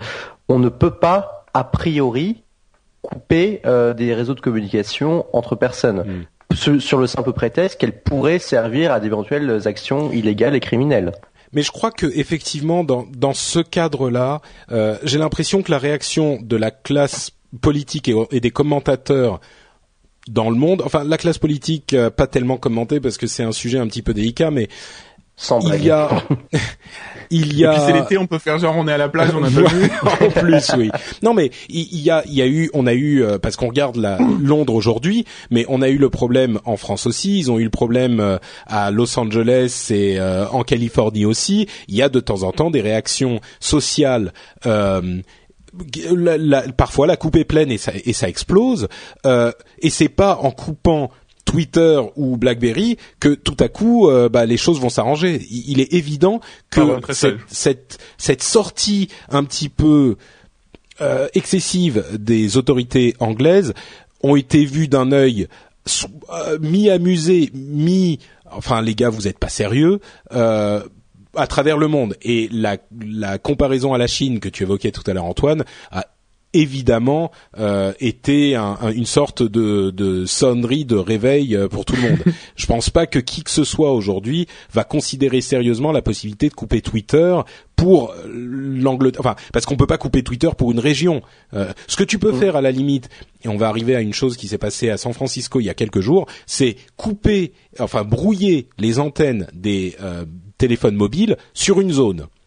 Et en l'occurrence, à San Francisco, euh, BART, qui est le Bay Area euh, Roll Transit, je crois, ou Regional Transit, je sais plus, bref, le métro à San Francisco et dans la région, euh, qui avait une manifestation prévue dans le métro, pour des raisons dans lesquelles je rentrerai pas, a décidé de couper l'accès, enfin les réseaux, euh, le réseau téléphonique dans le métro au moment de cette manifestation pour éviter que, entre guillemets, euh, les choses ne dégénèrent. Et évidemment, la réaction a été scandalisée et personne même parmi les autorités politiques qui étaient un petit peu au-dessus de la personne qui a pris cette décision, personne n'était derrière lui. Personne n'a dit oui, oui, c'était une bonne idée parce que euh, on, ça aurait pu dégénérer. Alors lui, il, euh, il s'est dit euh, comment il, venait d'entendre parler des émeutes à Londres. Il s'est dit mon Dieu, qu'est-ce que je vais faire? Ça se trouve, on va avoir la même chose et ça, il va y avoir parce que c'est dangereux. Mm. Il y a des gens qui se font blesser, il y a des morts, il y a mm-hmm. des vrais dégâts qui coûtent énormément d'argent à des gens qui ont investi euh, leur leur vie dans un commerce. Donc les dégâts sont bien réels. Donc le type il se dit bon bah je vais faire comme ça. Visiblement il a fait une erreur, mais ce qui est rassurant à la limite, c'est de se dire personne n'a n'a été derrière cette décision. Personne n'a vraiment soutenu cette décision. Alors, j'ai une petite euh, théorie en fait par rapport à ces réactions d'hommes politiques d'États occidentaux, enfin en l'occurrence mhm. d'États occidentaux par rapport au coupage et au brouillage de moyens de communication. Je me demande s'ils font pas en fait un calcul a posteriori, en fait, parce que les euh, les émeutes euh, c'est pas un fait nouveau, il y en a il y en a depuis des siècles des émeutes et ils peuvent se faire des calculs du genre, bah les émeutes de disons Los Angeles en 91 qui ont été extrêmement violentes, qui ont occasionné des dizaines, voire des centaines de millions de dollars de, dégâts à Los Angeles à l'époque. C'était des émeutes euh, à caractère en fait euh, communautariste. Ils sont peut-être dit les mêmes émeutes avec des moyens de communication d'aujourd'hui, Los Angeles aurait peut-être été rayé de la carte. Hmm. Alors il y a peut-être une espèce de surréaction par rapport à ce qui se passe maintenant. Et euh, du coup, bah, ça s'emballe un petit peu, et ça propose de couper ci et de brouiller ça. C'est peut-être, en fait, c'est peut-être simplement parce qu'ils ont un peu regardé dans les livres d'histoire ce qui s'était passé euh, ou dans leurs souvenirs ce qui s'était passé précédemment, euh, qui se disent que finalement les réseaux sociaux et les moyens de communication de maintenant ne peuvent être ne peuvent que catalyser encore plus ce genre de ce genre d'événement. Je me demande si c'est pas, je me demande juste comme ça si ce n'est pas un peu leur raisonnement. C'est possible, c'est possible. En tout cas, c'est, il est clair que le parallèle avec les pays arabes d'une part et la Chine de l'autre est un tout petit peu intéressant à noter. en, tout cas, je précise quand même que les Tunisiens se sont euh, dit insultés par euh, le parallèle qui a été fait entre ce qui se passe en Grande-Bretagne et euh, chez eux. Donc, euh, bon, j'ai pas, pour être clair, j'ai pas une très très grande admiration pour ce qui s'est passé en Grande-Bretagne ces derniers jours. Ah, mais quand même, juste par contre, pour pas faire dans la politique, mais quand même un tout petit peu, j'ai vu une, une caricature, un, un dessin de presse qui est paru aujourd'hui qui m'a fait vraiment rire, qui résumait un petit peu la situation politique de ce début du mois d'août. Et on y voyait une rue à feu et à sang, avec d'un côté des casseurs de Londres qui pillaient une boutique de télé et ils sortaient de la boutique avec euh, une, une télé. De l'autre côté, la, la, boutique, la, la, devanture de la Federal Reserve US avec des gros banquiers qui prenaient des liasses et des liasses, qui regardaient les pilleurs anglais et qui leur disaient amateurs. Voilà. D'accord. Écoute, je, je, ne, je ne mordrai pas à ton hameçon. Je te laisse euh, la, la fin de cette, euh, de cette, euh, de ce sujet. Simplement, pour vraiment conclure sur le sujet, je veux aussi dire que si les réseaux sociaux peuvent être utilisés pour ce type de choses, ils peuvent aussi être utilisés pour des, des choses un petit peu plus positives, comme par exemple le nettoyage qui a été coordonné sur Twitter et Facebook par des, des, des habitants de Londres euh, pour aider les gens à nettoyer les rues et, à, et qui disaient nous les Londoniens, on n'est pas euh, ces gens-là, il faut bien faire la différence et, euh, et qui, qui, ont utilisé les réseaux pour euh, pour faire des choses bien plutôt que des choses pas bien, on va dire. Donc les, les deux sont possibles. Euh, avant de faire notre petite pause sponsor, je vais juste conclure avec une euh, une nouvelle assez intéressante. Tu parlais des de la des, des gros euh, euh, joueurs en bourse de, de des États-Unis la dernière fois, j'évoquais le fait que Apple était l'une des sociétés qui valait le plus cher au monde, la capitalisation boursière. Je crois qu'il y a quelqu'un sur le sur le blog qui m'a dit mais enfin Patrick, tu délires, je sais pas quoi, c'est n'importe quoi ce que tu racontes. Euh, je crois qu'il n'avait pas compris exactement de ce dont je voulais parler. Je voulais vraiment parler de la capitalisation boursière. Et il se trouve que suite aux dégringolades des semaines dernières, euh, Apple et alors je ne sais pas s'ils le sont encore aujourd'hui, mais en tout cas ils ont fini une séance il y a quelque temps euh, au, comme en tant que société la plus chère au monde. C'est-à-dire que bon, c'est pas qu'ils ont pris de la, de la valeur, c'est que ExxonMobil s'est cassé encore plus la gueule euh, qu'Apple. Mais il n'empêche, Apple euh, a la capitalisation boursière ou a eu en tout cas la plus élevée au monde et c'est un événement quand même euh, bon qui vaut le le coup ah d'être bah. noté oui, non, je sais pas quoi dire. C'est, bah moi, je suis un gros Apple fanboy, hein, donc euh, bon, euh, là. Oh, écoute, ça s'entend pas trop, c'est bien. Parce que la ah semaine dernière, c'est vrai que pour une fois. Ah, Pascal, oui, non, mais Pascal est pire que moi. Ah, la semaine dernière, c'était, j'avoue que j'ai moi-même été un tout petit peu interloqué quand même. Hein. Euh, bah, disons que Pascal est quand même spécialement, spécialement attaqué au niveau. D'ailleurs, certains, certains l'ont dit dans les commentaires. Ils étaient comme on a la la la, la, comment dire la réputation totalement usurpée euh, d'être euh, uniquement peuplé par des, des fans d'Apple, c'est pas enfin des fanboys en tout cas des fans certainement des fanboys, je pense pas que ça soit le cas. Disons que l'épisode de la dernière fois n'a pas forcément aidé à contrer cette euh, ce stéréotype. pour, connaître un petit peu Pascal dans la vraie vie, je le qualifierais qualifierais même pas de fanboy mais de fondamentaliste oui, euh, il a l'air, il a l'air, oui. Effectivement. Disons que la, la prochaine fois, je serai prévenu. On va dire ça comme ça. euh, je vois que la, la chatroll, la chat, la chatroll. la chatroom, oui, c'était la chatroom réagit, ça me fait toujours sourire et bien sûr, c'est fait avec le sourire de tous les côtés, du côté de la chatroom comme d'une autre. On va faire une petite pause de deux minutes pour vous parler de notre sponsor. Notre sponsor, c'est la boutique No Watch. Vous la connaissez. Vous allez sur nowatch.net et vous avez sur le site une magnifique, mais alors vraiment magnifique bannière euh, sur laquelle vous pouvez lire soutenez vos podcasts préférés acheter des t-shirts et des accessoires. Non, on dit pas acheter parce qu'on, tu vois, on n'est pas des capitalistes horribles. Hein, on, force pas le, le, message. On dit simplement, vous pouvez, si vous le souhaitez, euh, acheter des t-shirts et nous soutenir. Et en fait, vous trouverez sur cette boutique des t-shirts aux couleurs de tout plein de podcasts, notamment au hasard euh, Geeking, euh, Zapcast, tiens, qui vous a présenté Polygeek il y a quelque temps, et d'autres. Vous avez des t-shirts, mais aussi d'autres articles, comme par exemple des sacs, des parapluies, des badges euh, et tout plein d'autres choses. Certains articles de sous-vêtements au hasard. Et alors évidemment, plus l'article est cher, plus ça nous rapporte des sous-sous et plus ça nous aide à continuer à faire nos émissions dans les meilleures conditions possibles.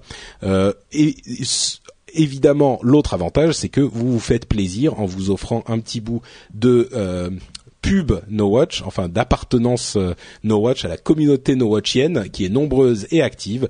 Donc si l'idée vous intéresse, vous pouvez vous rendre sur la boutique en cliquant sur la bannière qui est sur nowatch.net. On remercie la boutique Nowatch et surtout on vous remercie vous qui faites l'effort de nous soutenir de cette manière parce que euh, évidemment sans vous on ne serait pas là.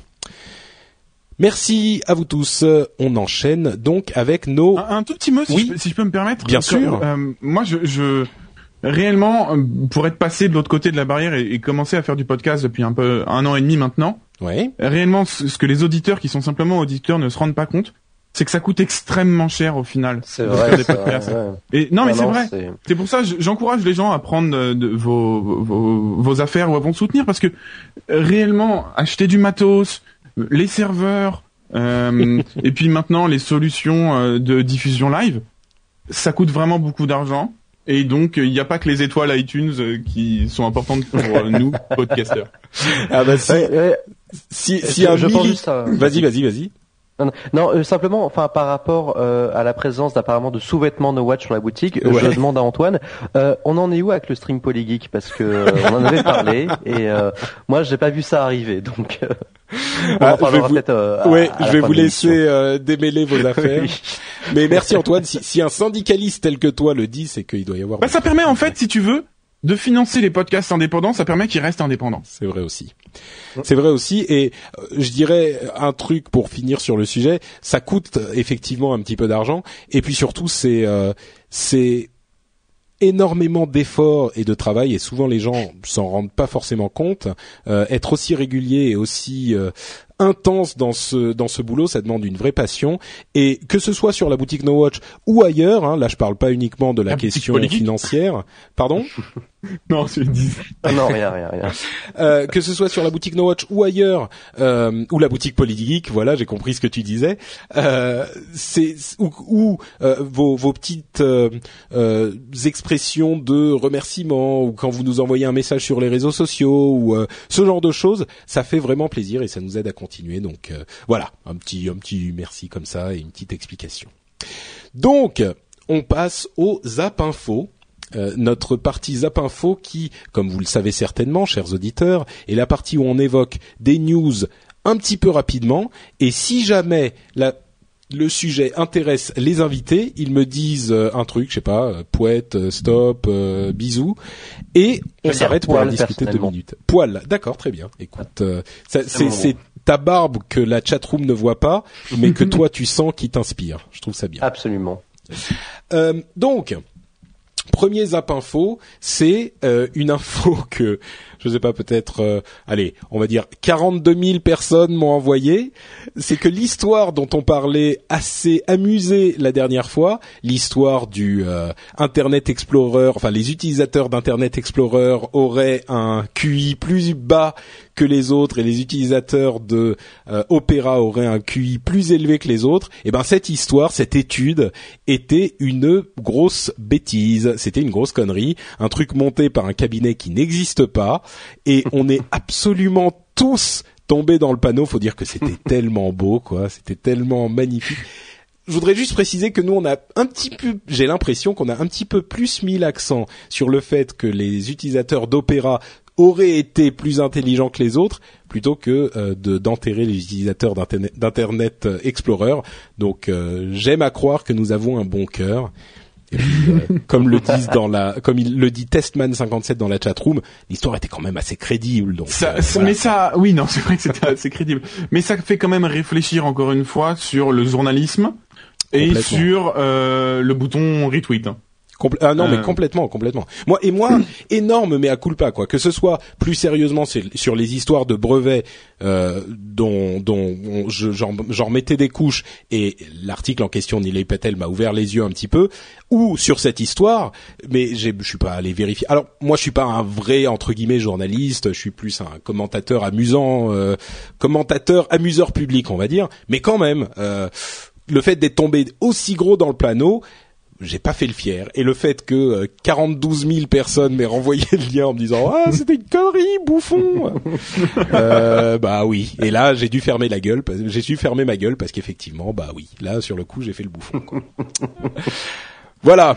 Euh, autre sujet, on va en passer quelques-unes. Euh, Sony reçoit. le- Ah, C'est dommage que les gens de l'apéro du capitaine soient pas là parce que ça leur aurait- plu cette, histoire. Il y avait la conférence Black Hat, qui est une conférence de hackers euh, qui, qui se produit une fois par an, et ils ont décerné leur prix aux sociétés les plus hackables ou les plus hackées ou les plus euh, ridicules de l'année. Et Sony a reçu, a reçu le prix, euh, un l'un des prix les plus élevés. Et la- en fait, la cérémonie, c'est la cérémonie.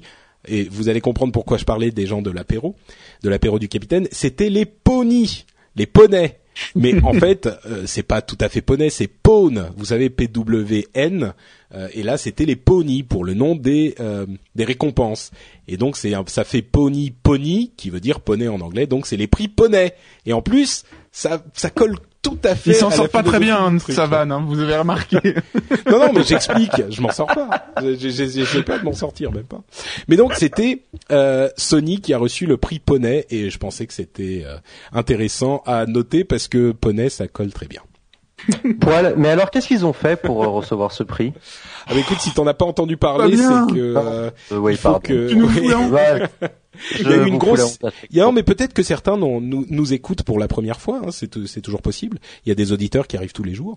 Euh, et ben en fait, euh, Sony a eu l'histoire de hack de son réseau PlayStation Network et qui, est- qui a été Ah, une pour le- histoire le- monumentale. le PlayStation Network. Voilà, pour moi. ça. Je... Oui, évidemment. Bah, c'est vrai que c'était quand même bien là pour eux, quand même. C'est- c'est- bah oui. Cette histoire. On peut même qualifier ça de Uber ponage, comme euh, on le voit parfois. D'où euh, d'où le prix euh, Poney qui était tout à fait approprié. Ah oui, oui, oui.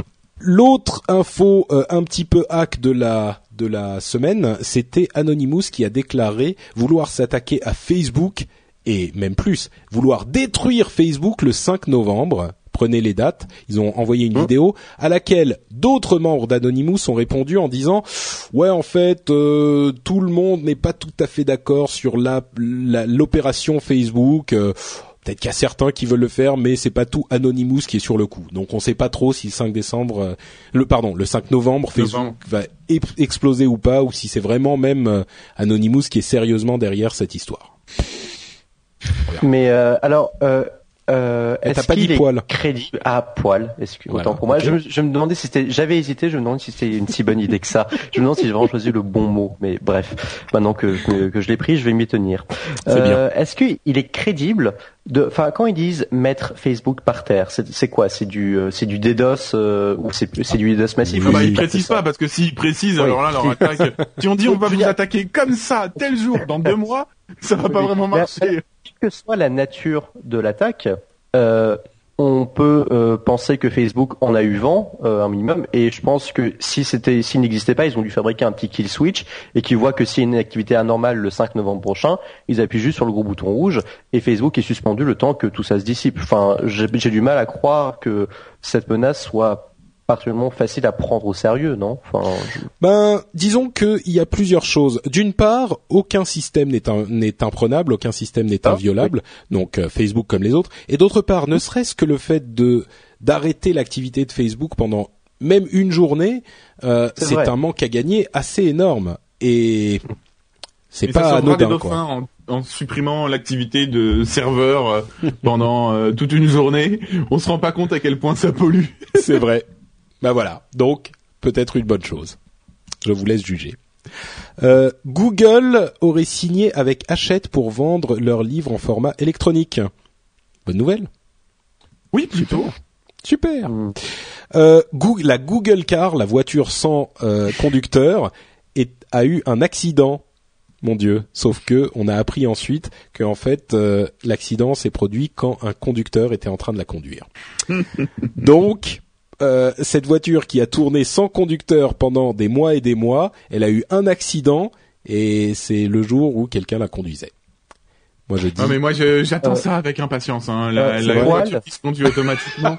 Et tu peux. Fabien tu est très, Fabien est très très discipliné. Hein. Je, je, je remarque Ah bah, qu'Antoine y je- va euh, sans dire son, son mot qu'il n'a pas choisi d'ailleurs. qui n'a d'ailleurs pas choisi. Vas-y Mais, Antoine, euh, Euh, Fabien. euh, que- question sans doute stupide, ce sera pas ma première de l'émission, mais euh, quel est l'in- quel est l'intérêt d'une voiture sans conducteur? Moi, il me semblait qu'une voiture, c'était quand même pour euh, que des personnes se déplacent d'un point A à un point B. Enfin, alors Ah oui. je sais pas. Oui, mais Mais tu te déplaces sans tu mets- conducteur? oui, mais tu, tu mets des mecs dans une voiture sans conducteur pour aller d'un point A à un point B. Euh, franchement, même si t'as foi en la technologie, est-ce que t'as confiance sur l'autoroute à 130 Eh ben c'est le gros problème en fait. Euh, les, le problème de cette euh, évolution de la conduite, c'est justement que les gens n'ont pas confiance, alors qu'a priori, il serait assez simple d'implémenter ces technologies pour que la conduite soit beaucoup plus sûre opérée par les je machines cette que par les hommes. mais euh, je connais Ah, cette théorie. J'aime beaucoup le sport automobile et j'ai pu lire des, des choses un petit peu fantaisistes de ce genre. Enfin, à titre personnel, je n'y crois pas du tout. D'accord. Bah, enfin, on- c'est mon seul avis sur la question. Je n'en dirai pas plus. on attendra que les, les voitures soient véritablement disponibles euh, pour juger. Ouais, quel- se met- Quelqu'un en dans fait, la chatroom dit c'est euh, c'est euh, le c'est la bêta Skynet. Je suis un peu d'accord. Eh oui, Google est partout. Euh, autre information qui est un petit peu plus personnelle, avec un petit merci à un, un jeune homme qui s'appelle Android, euh, qui m'a offert une, un accès à Google Music. Euh, je crois que je l'ai vu passer Android sur la chatroom tout à l'heure, donc merci à lui. Euh, Ah, ah bah voilà, il est là. Euh, en fait, il y a eu peut-être je sais pas 12 heures pendant lesquelles Google Music, il était possible d'envoyer des invitations euh, aux gens et pendant ces 12 heures, il était aussi possible de se faire inviter quand on était en France. Aujourd'hui, ça marche plus. Euh, je vois déjà euh, Wasabizlol qui dit je peux en avoir une. Bah non, ça marche plus. Et beaucoup de gens m'ont demandé est-ce que c'est possible en France, est-ce que c'est disponible en France, machin. Et en fait, c'était, je pense que c'était un bug ou une erreur de chez de chez Google. Euh, ils ont autorisé les invitations et la France a pas dû être décochée là où il fallait cocher, machin. Donc j'ai pu, merci à encore une fois à Android, euh, j'ai pu accéder au service et depuis je suis en train d'uploader mes musiques sur Google Music, d'uploader mes morceaux. Donc euh, ça me prend. Et ça va te servir depuis un une iPhone? semaine. Bah, tu peux t'en servir effectivement Ah depuis oui un iPhone. Oui, oui, tout à fait. Mais bon, c'est pas hyper hyper pratique. C'est depuis la page web euh, du service. En fait, le, le, le principe de Google Music, on en avait parlé, mais on upload dans les nuages, dans le cloud, toute notre musique et ensuite elle est disponible de partout. Bon, voilà. En fait, je suis en train de le faire. C'est pas mal foutu. C'est assez simple comme lecteur. Le problème, c'est que quand on a euh, Spotify à côté, l'intérêt est un tout petit poil limité, quoi. Voilà. Voilà. La suite, euh, de quoi on va parler? Euh, La New York Police Department a une social network task force pour euh, mener ses enquêtes sur les réseaux sociaux. Ça peut faire sourire, moi je trouve que c'est pas mal. Parce que vu le nombre de crétins qui euh, sortent, qui, qui se vantent de leur euh, délit sur Facebook, euh, il y a peut-être, il serait peut-être pas mal que les forces de police enquêtent aussi là-dessus. Enfin, même à vrai dire, en dehors de ça, euh, les réseaux sociaux font aujourd'hui partie de notre, de nos moyens de communication usuels, et je trouve ça très bien que la police de New York soit suffisamment avancée dans son aspect technologique pour euh, faire ces choses-là. Poil, Voilà. euh, Oui. bizarrement, et peut-être qu'Antoine va me hurler dessus, je suis assez d'accord. Quand des gens sont assez stupides pour se vanter de leur délice sur Facebook, euh, qu'ils se fassent arrêter, franchement, à ce stade-là, euh, c'est, c'est, c'est, euh, ils ont bien raison de se doter d'une task force qui, euh, task force, qui, euh, qui sera, euh, bon, enfin, j'imagine que, c'est- je, je sais pas évidemment comment ils vont procéder, mais s'ils ont aujourd'hui la capacité technique de traquer euh, ce genre de déclarations euh, et de vanteries sur euh, Facebook, ah bah qu'ils y aillent quoi. Enfin, Ouais. c'est, ouais. On est d'accord. ouais. Encore une fois, tant que c'est dans le dans le contexte d'une action judiciaire, euh, Bien sûr. bien- ah, ou enfin dans le cadre légal, pas de problème. Et, là, on ne parle pas de, on ne parle pas de sanctions a priori, et bien a posteriori, Non, donc. euh, Bien sûr, d'enquête, de d'éléments d'enquête euh, classiques Oui, oui. quoi.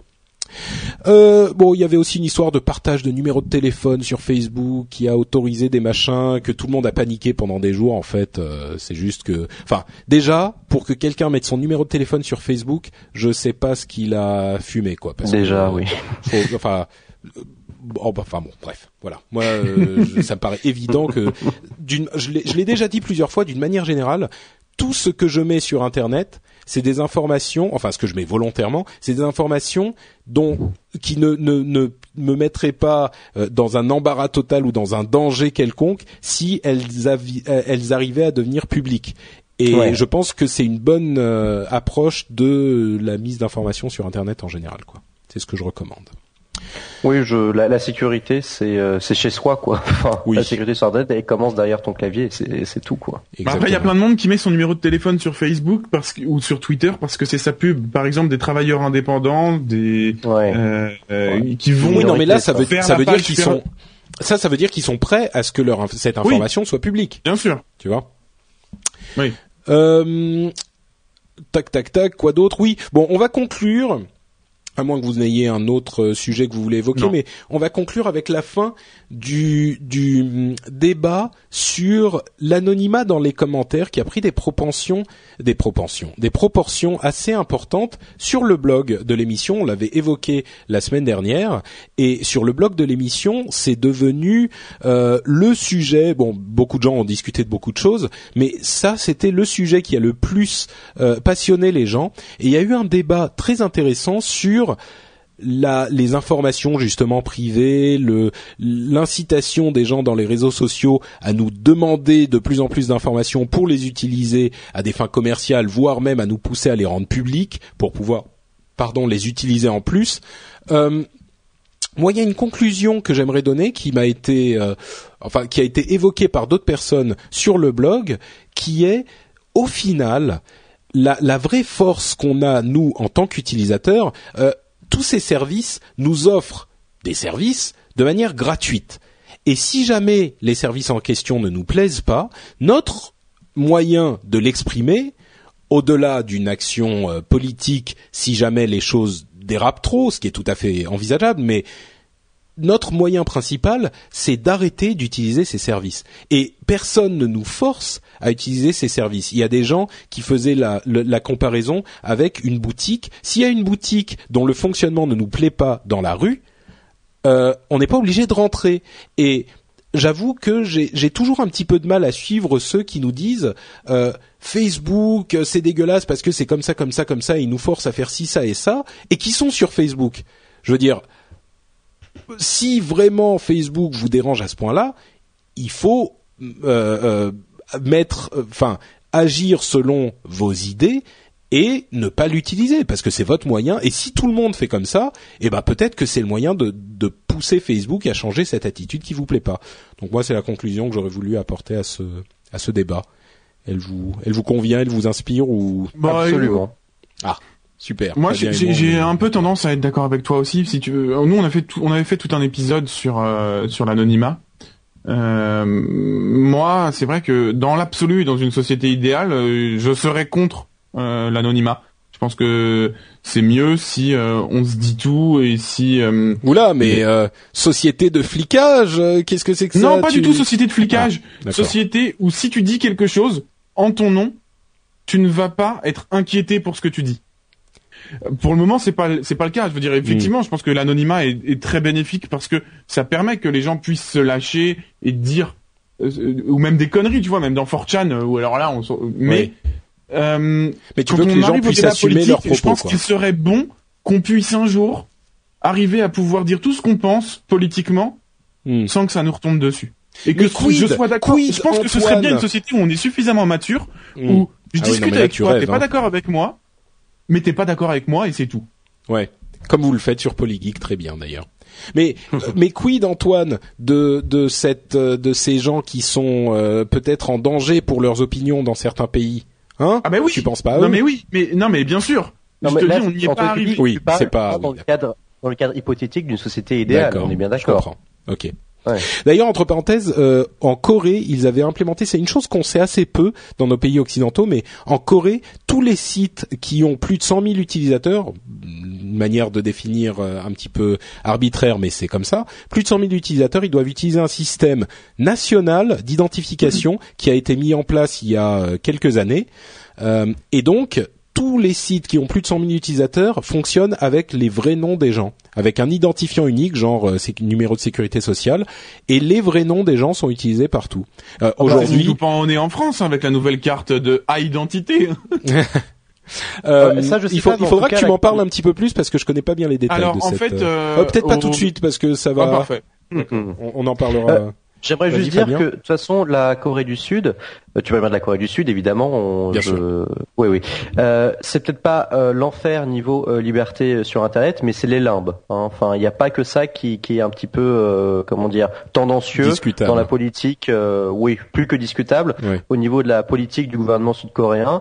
euh, pour ce qui est de la liberté, des libertés sur Internet, en termes de contenu, en termes d'anonymat et en Mm. termes de beaucoup beaucoup de choses. Voilà. Il- il- par, par exemple, il ne fait pas bon, euh, comment dire, euh, s'exprimer trop euh, fortement et trop vertement sur son blog en période d'élection en Corée du Sud. On peut avoir de gros problèmes. Ah oui. Ah bah écoute, Ah tu oui. m'apprends quelque Ah chose. oui, oui, oui. Mais d'ailleurs, euh, en l'occurrence, les, cette base de données a été hackée il y a quelques jours et c'est l'un des plus gros hacks. ah, Là encore, un des Mais plus c'est gros hacks de l'histoire. Et complètement. C'est mais enfin, dans quel monde vit-on, mon bon monsieur? Euh, Et en, en l'occurrence, ça leur fait euh, rediscuter de cette politique, en tout cas de ces mesures d'identification euh, systématique, parce que en l'occurrence, ça a permis à des hackers d'obtenir un nombre d'informations phénoménal, euh, alors qu'ils n'auraient pas pu les obtenir s'il n'y avait pas eu cette base de données centralisée, quoi. Donc euh, bon, encore une fois, ça nous fait un petit peu rire parce que ça se passe pas ici. c'est sûr qu'on rigolerait moins si c'était euh, chez nous. Bon. Écoutez, on avait d'autres sujets à évoquer, genre euh, la- l'application Messenger pour de Facebook pour Android et iPhone, euh, l'opération Shady Rat, des rumeurs sur iTunes Replay, euh, plein d'autres choses qu'on ne qu'on n'évoquera pas. Euh, une, une étude selon laquelle les gens qui les jeunes qui utilisent Facebook développent des comportements narcissiques. Et ça, moi, monsieur, je vous dis que ça m'étonne pas. Mais bon, euh, on, on- a un petit peu fait long déjà sur les sujets qu'on a traités, donc on va laisser cela de côté. Ils sont un petit peu moins importants aussi, il faut bien le dire, et on va se diriger lentement et tranquillement vers la conclusion de l'émission. Euh, avant de euh, se quitter, je vais vous enjoindre à nous laisser un commentaire sur iTunes, comme on disait tout à l'heure, on l'évoquait. euh, quand vous nous laissez un commentaire, une petite note, ça nous aide et ça nous fait remonter dans les classements. Donc euh, c'est euh, ça nous file un petit coup de main. Je regarde les commentaires et je vois euh, tout à l'heure un truc qui depuis tout à l'heure un truc qui me fait le, de l'œil. Mathieu Perrault nous dit e e e là e e ras-le-bol une étoile. Donc Mathieu est super pas content. J'ai vraiment de plus en plus de mal à supporter les phrases confuses de Patrick qui se perd dans ses explications complètement indigestes. Ses hésitations à longueur de phrase sont insupportables, sans S insupportables. Ses hésitations euh, sans S et euh, à longueur de phrase sont insupportables sans S. Euh, non mais c'est toujours ma petite pique. Moi c'est tu vois. les- le, Oh, le grammeur nazi c'est moi et, et le pire c'est que je fais des fautes aussi donc euh, donc insupportable je craque j'arrête d'écouter ce podcast. Patrick ne sait pas s'exprimer en plus il nous fait l'apologie d'Apple il invite des gros fanboys. Apple. Alors adorateur de Steve Jobs ce gros podcast fanboys, quand est même. pour vous en tout cas moi je me tire. Bon euh, je suis désolé de te perdre hein, Mathieu Euh, j'essaye c'est vrai que il m'arrive de d'être un petit peu plus hésitant que parfois. Euh, J'essaye vraiment de travailler sur la chose, de faire de mon mieux. Euh, je pense que souvent, enfin, plus ça va, plus ça s'améliore. Je pense qu'aujourd'hui, par exemple, j'ai pas fait énormément de e e e. Parfois, euh, après le boulot, c'est un petit peu difficile aussi de rester concentré et cohérent sur euh, cette émission qui est qui est un petit peu intense quand même. Bah, je suis désolé de te perdre, Mathieu, mais euh, il n'y a pas que des commentaires négatifs. À vrai dire, c'est l'un des rares commentaires négatifs. Euh, Michel 33fr nous dit fanboy ou fan de simplicité fonctionnelle, l'informatique ou comment faire compliqué quand il est si compliqué de faire simple et fonctionnel comme Apple et le rendez-vous tech. Donc en gros, c'est un petit peu compliqué sa phrase, mais il nous aime bien. Il dit que J'ai pas tout compris simple. pour être honnête. Mais en gros, il dit le rendez-vous tech, tech, c'est simple et fonctionnel. Donc euh, Ah. voilà. Euh, Il y a quelques commentaires comme ça, je vous les passe. La plupart sont plutôt très positifs. Je suis vraiment heureux que vous nous appréciez. Il y en a quelques, évidemment, on peut, peut pas plaire à tout le monde, mais la plupart sont plutôt satisfaits. Donc merci à vous. Si vous voulez nous laisser un commentaire sur iTunes, n'hésitez pas. Vous pouvez aussi euh, venir sur le site et nous laisser un commentaire et discuter avec nous euh, sur le, euh, le site et l'article du, du, de l'épisode. avant donc de se quitter, je vais donner à mes camarades invités. Tu remarques que j'utilise souvent le mot camarade, Antoine. Euh, c'est peut-être euh, si euh, spécialement. Euh, je permets donc à mes camarades Antoine et Fabien de nous parler un petit peu plus d'eux-mêmes, de nous dire où on peut les retrouver sur Internet, et puis si vous avez quelques mots à dire sur votre émission ou sur autre chose, n'hésitez pas. commençons avec Antoine. Monsieur, tu as la parole. Eh ben, bah merci encore de nous avoir invités. Je vais pas trop parler de Polygeek parce que je vais laisser Fabien le faire. Je vais parler d'un deuxième podcast que je fais, qui est le podcast Saltimbanque, dont le premier numéro est paru il y a, il y a deux semaines, qui est un podcast euh, sur euh, qui se détache totalement du geek et qui est sur l'art en général et le théâtre en particulier, parce que j'écris et je joue du théâtre. Euh, et euh, bah, venez écouter un petit peu l'actualité du théâtre en France et euh, on surtout à la fin de chaque chaque numéro de Saltimbanque, on crée une, euh, une pièce radiophonique. Ouh. Euh, donc euh, on, on, écrit et on joue des pièces radiophoniques. Voilà. Euh, bah alors donne-nous l'adresse saltimbanque.net. Saltimbanque.net. Saltimbanque. Et mon Twitter Boroche. Oula. B R O S C H.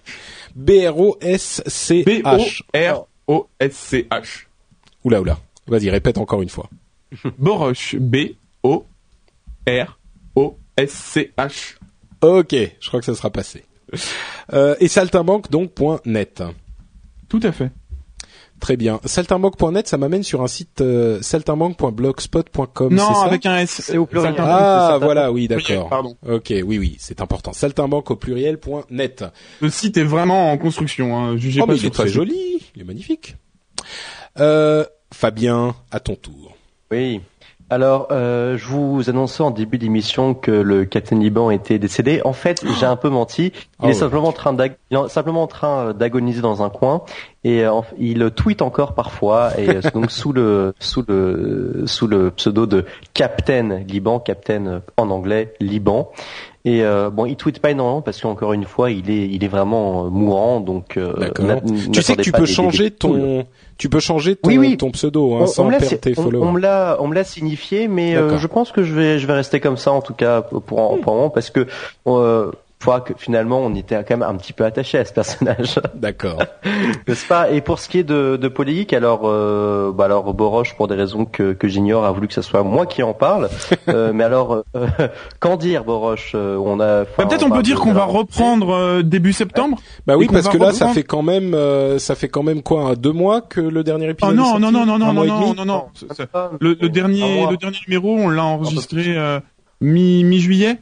Euh, mais on va reprendre euh, début septembre avec euh, Gilles Babinet, qui est le président du Conseil national du numérique, qui viendra nous parler de du, calendrier du numérique en France pour 2011-2012. Ok, super. Et on recevra au cours de l'année plein de trucs. On va on va on va s'axer beaucoup présidentiel. Et je peux d'ores et déjà vous dire que plusieurs candidats à la présidentielle seront reçus chez Polygeek. Waouh, oula. Alors là. Mais pourtant, je croyais que JC Frog avait dit qu'il ne donnait pas d'interview. Il est anguille sous roche. Ok, super. Bah écoute, euh, je vais je vais donner le nom du du enfin l'adresse du site. Euh, c'est polygeek.fr et poly c'est P O L I comme politique euh, et donc geek.fr. Et, encore une fois, je recommande, chaleureusement ce podcast d'une grande qualité aux gens qui aiment les choses un petit peu sérieuses et qui ont l'esprit un petit peu ouvert. Voilà, c'est un, conseil euh, donné en toute honnêteté, en, grande sincérité. On filera des billets après. bah, J'espère bien. Non, mais en fait, si tu m'invites à la MJC euh, de de l'association des jeunes euh, de, de la syndicale, euh, bon, c'est des trucs que je connais pas trop en fait. Bref. De gentilly, de, voilà. par exemple. On a, on a compris. On a compris le, le procédé. Bon, et pour ma part, bah, c'est tous les liens sont sur patrickbeja.fr et évidemment sur nowatch.net vous retrouvez mes émissions et plein d'autres. Euh, la trêve de l'été est en train lentement de se terminer, donc on arrive à la fin. Les podcasts qui étaient en vacances vont revenir, donc n'hésitez pas à refaire un tour sur nowatch.net pour découvrir d'autres podcasts si vous n'en connaissez pas euh, beaucoup encore ou pour retrouver vos podcasts favoris et discuter avec les autres auditeurs. On vous remercie tous. On se donne rendez-vous donc dans deux semaines pour une nouvelle émission. Et d'ici là, on vous fait tout plein de bisous. Ciao à tous. Au revoir. Au revoir.